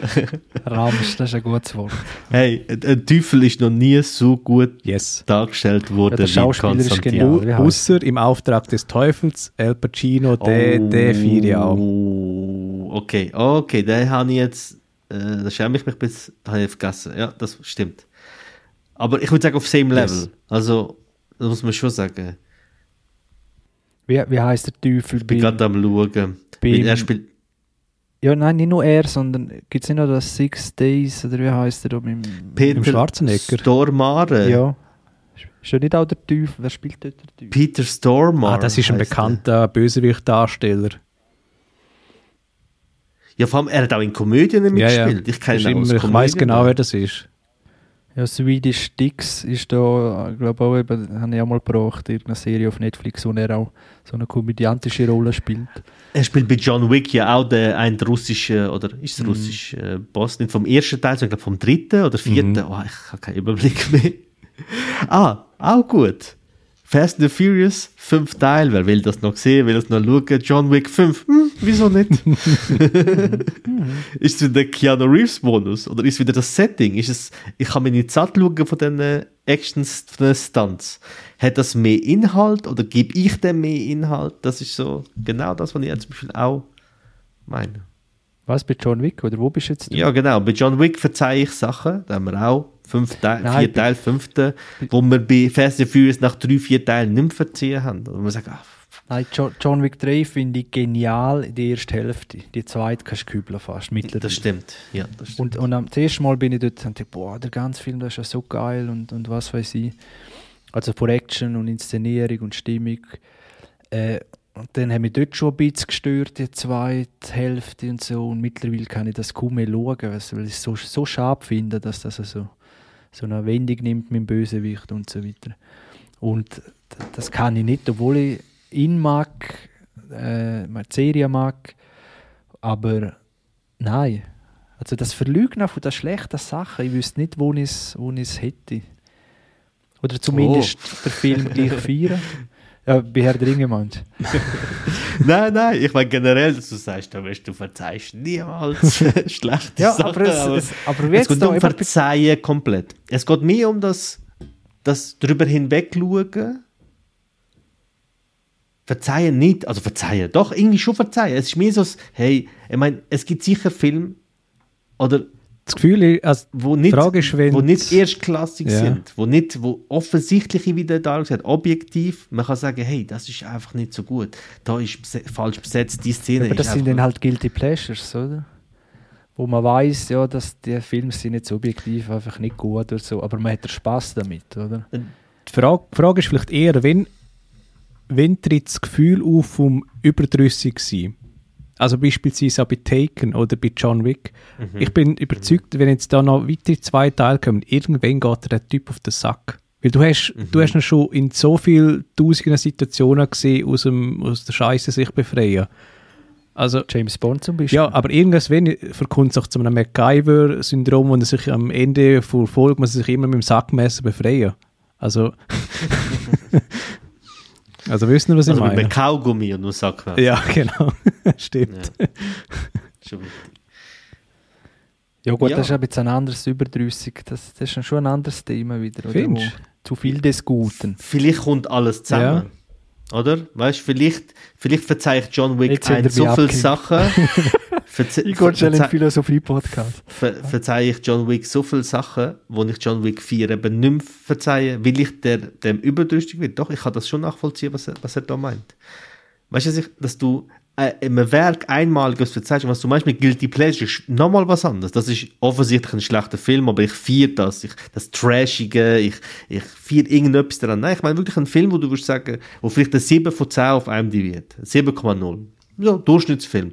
Aber du ihn doch besser findest. Oder er dich doch mehr begeistert und nicht, weil er, und du auf die, sage ich jetzt einmal, eher schwächere Sachen kannst drüber hinweg schauen, weil es Setting ist, weil ein Schauspieler ist, oder weil etwas Neues ist, oder weil die Idee gut ist, dass du etwas mehr abgewinnen kannst, als du das, was du schl offensichtlich schlecht findest, äh, ja, dass du dem einen Wert gibst.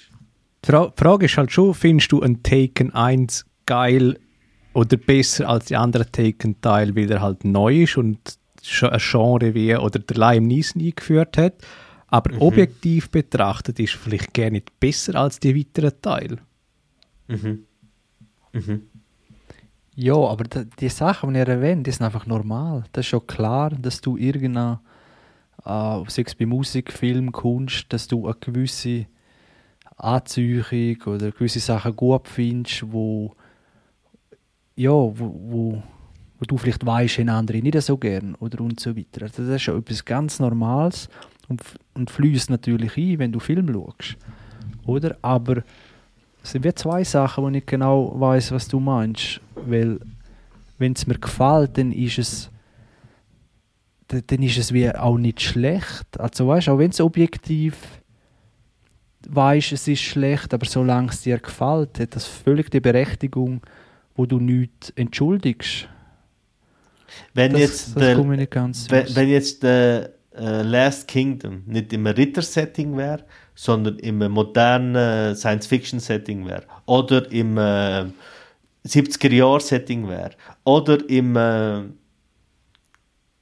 nicht männliche Wikinger wären, sondern weibliche französische Schneiderinnen wären. Weißt du, was ich meine? Oder gehört das eben dazu, dass es Männer sind, die mit Schwertern aus dieser Zeit, mit dieser, mit dieser Philosophie, mit dieser Religion, mit dieser Musik, mit diesen Es gehört Landschaften. alles dazu, was die Serie ausmacht und damit ist auch das Setting gemeint. Mhm. Das, das ist ja so, aber da verleugnet man ja nichts, wo... Also weißt du, was ich meine? Das ist ja... Mhm.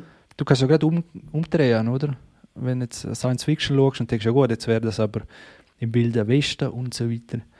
Aber ich glaube im Fall so gern, jetzt, wenn wir es noch münzen in ein anderes Setting rein, Mhm. wenn es die, die Geschichte, die Wendung, die Intensität hat, dann ist das Setting sogar fast zweitrangig.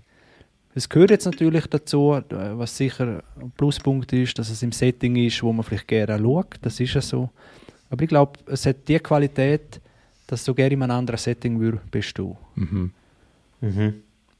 Aber würdest du die gleichen Fehler verzeihen, gleich fest, wenn das Setting dich nicht so Ja, würde ich packen, wüsste eben nicht, welche Fehler.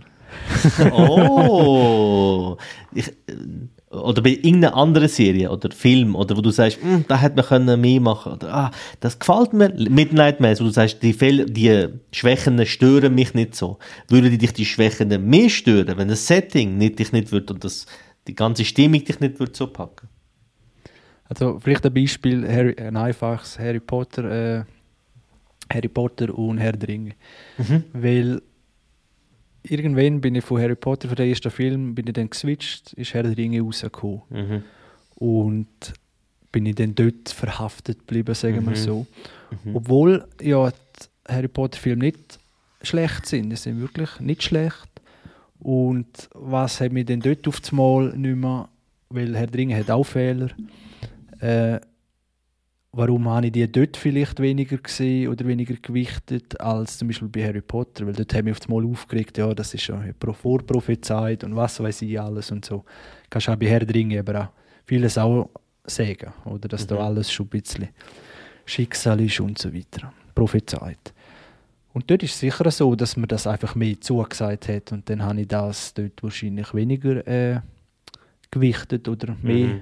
ja, so Sachen schon, aber das sind einfach äh, Geschmäcker, die sich ändern, wo man dann natürlich ein bisschen eine niedrige oder eine höhere sagen jetzt, Schmerzensschwelle hat, also einfach mehr verzeiht. Das ist Mhm. sicher so, aber ich glaube, die Schwächen ist man sich dann immer noch bewusst. Jetzt kehrt es sogar wieder ins Gegenteil. Jetzt haben wir, oder letztens, wo wir über Herr der Ringe 3 geredet haben, haben wir so viel herausgefunden haben hindurch, was das eigentlich für ein Flickwerk ist, der Film.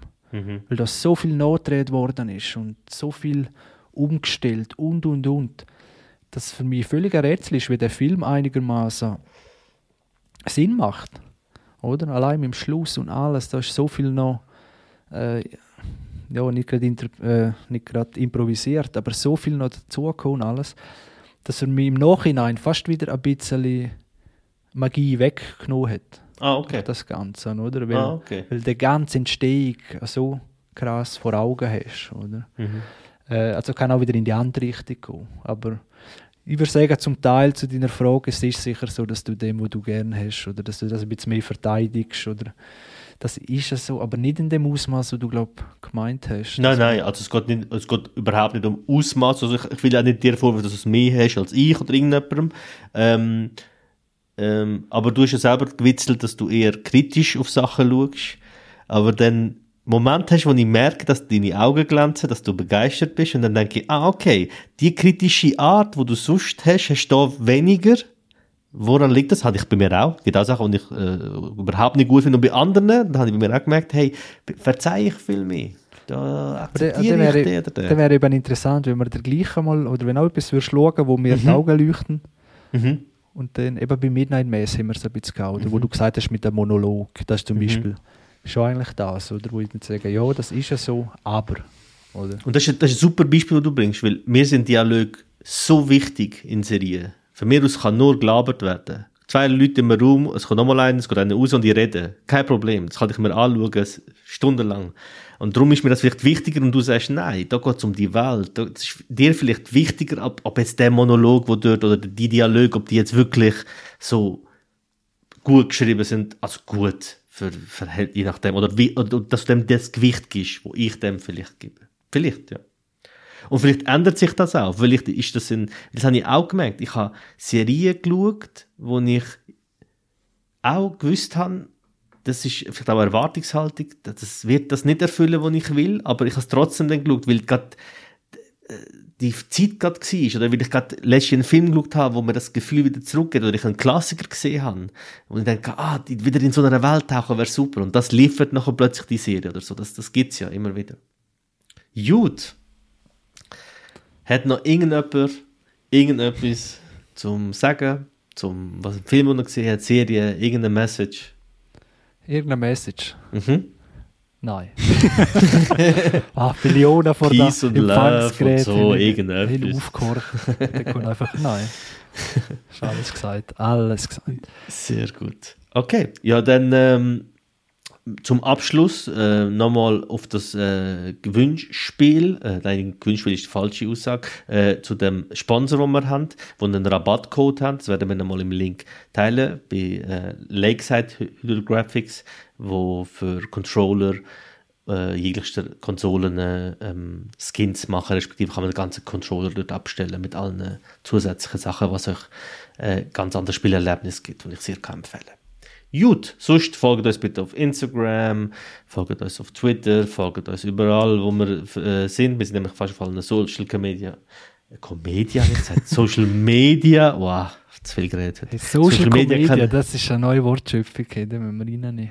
Patent beantragt, gerade jetzt. Anzeige ist Ähm, raus. Anzeige ist raus. Ähm, folgt uns überall, gebt uns die 5-Sterne-Bewertung auf Spotify, iTunes und überall, wo man uns bewerten kann. Empfehlt uns bitte weiter, äh, das hilft uns sehr. Je mehr Leute uns zulassen, desto besser für uns. Super, danke vielmals und ich wünsche euch allen einen schönen Tag. Ciao zusammen. Danke, ciao miteinander. Merci, ciao zusammen.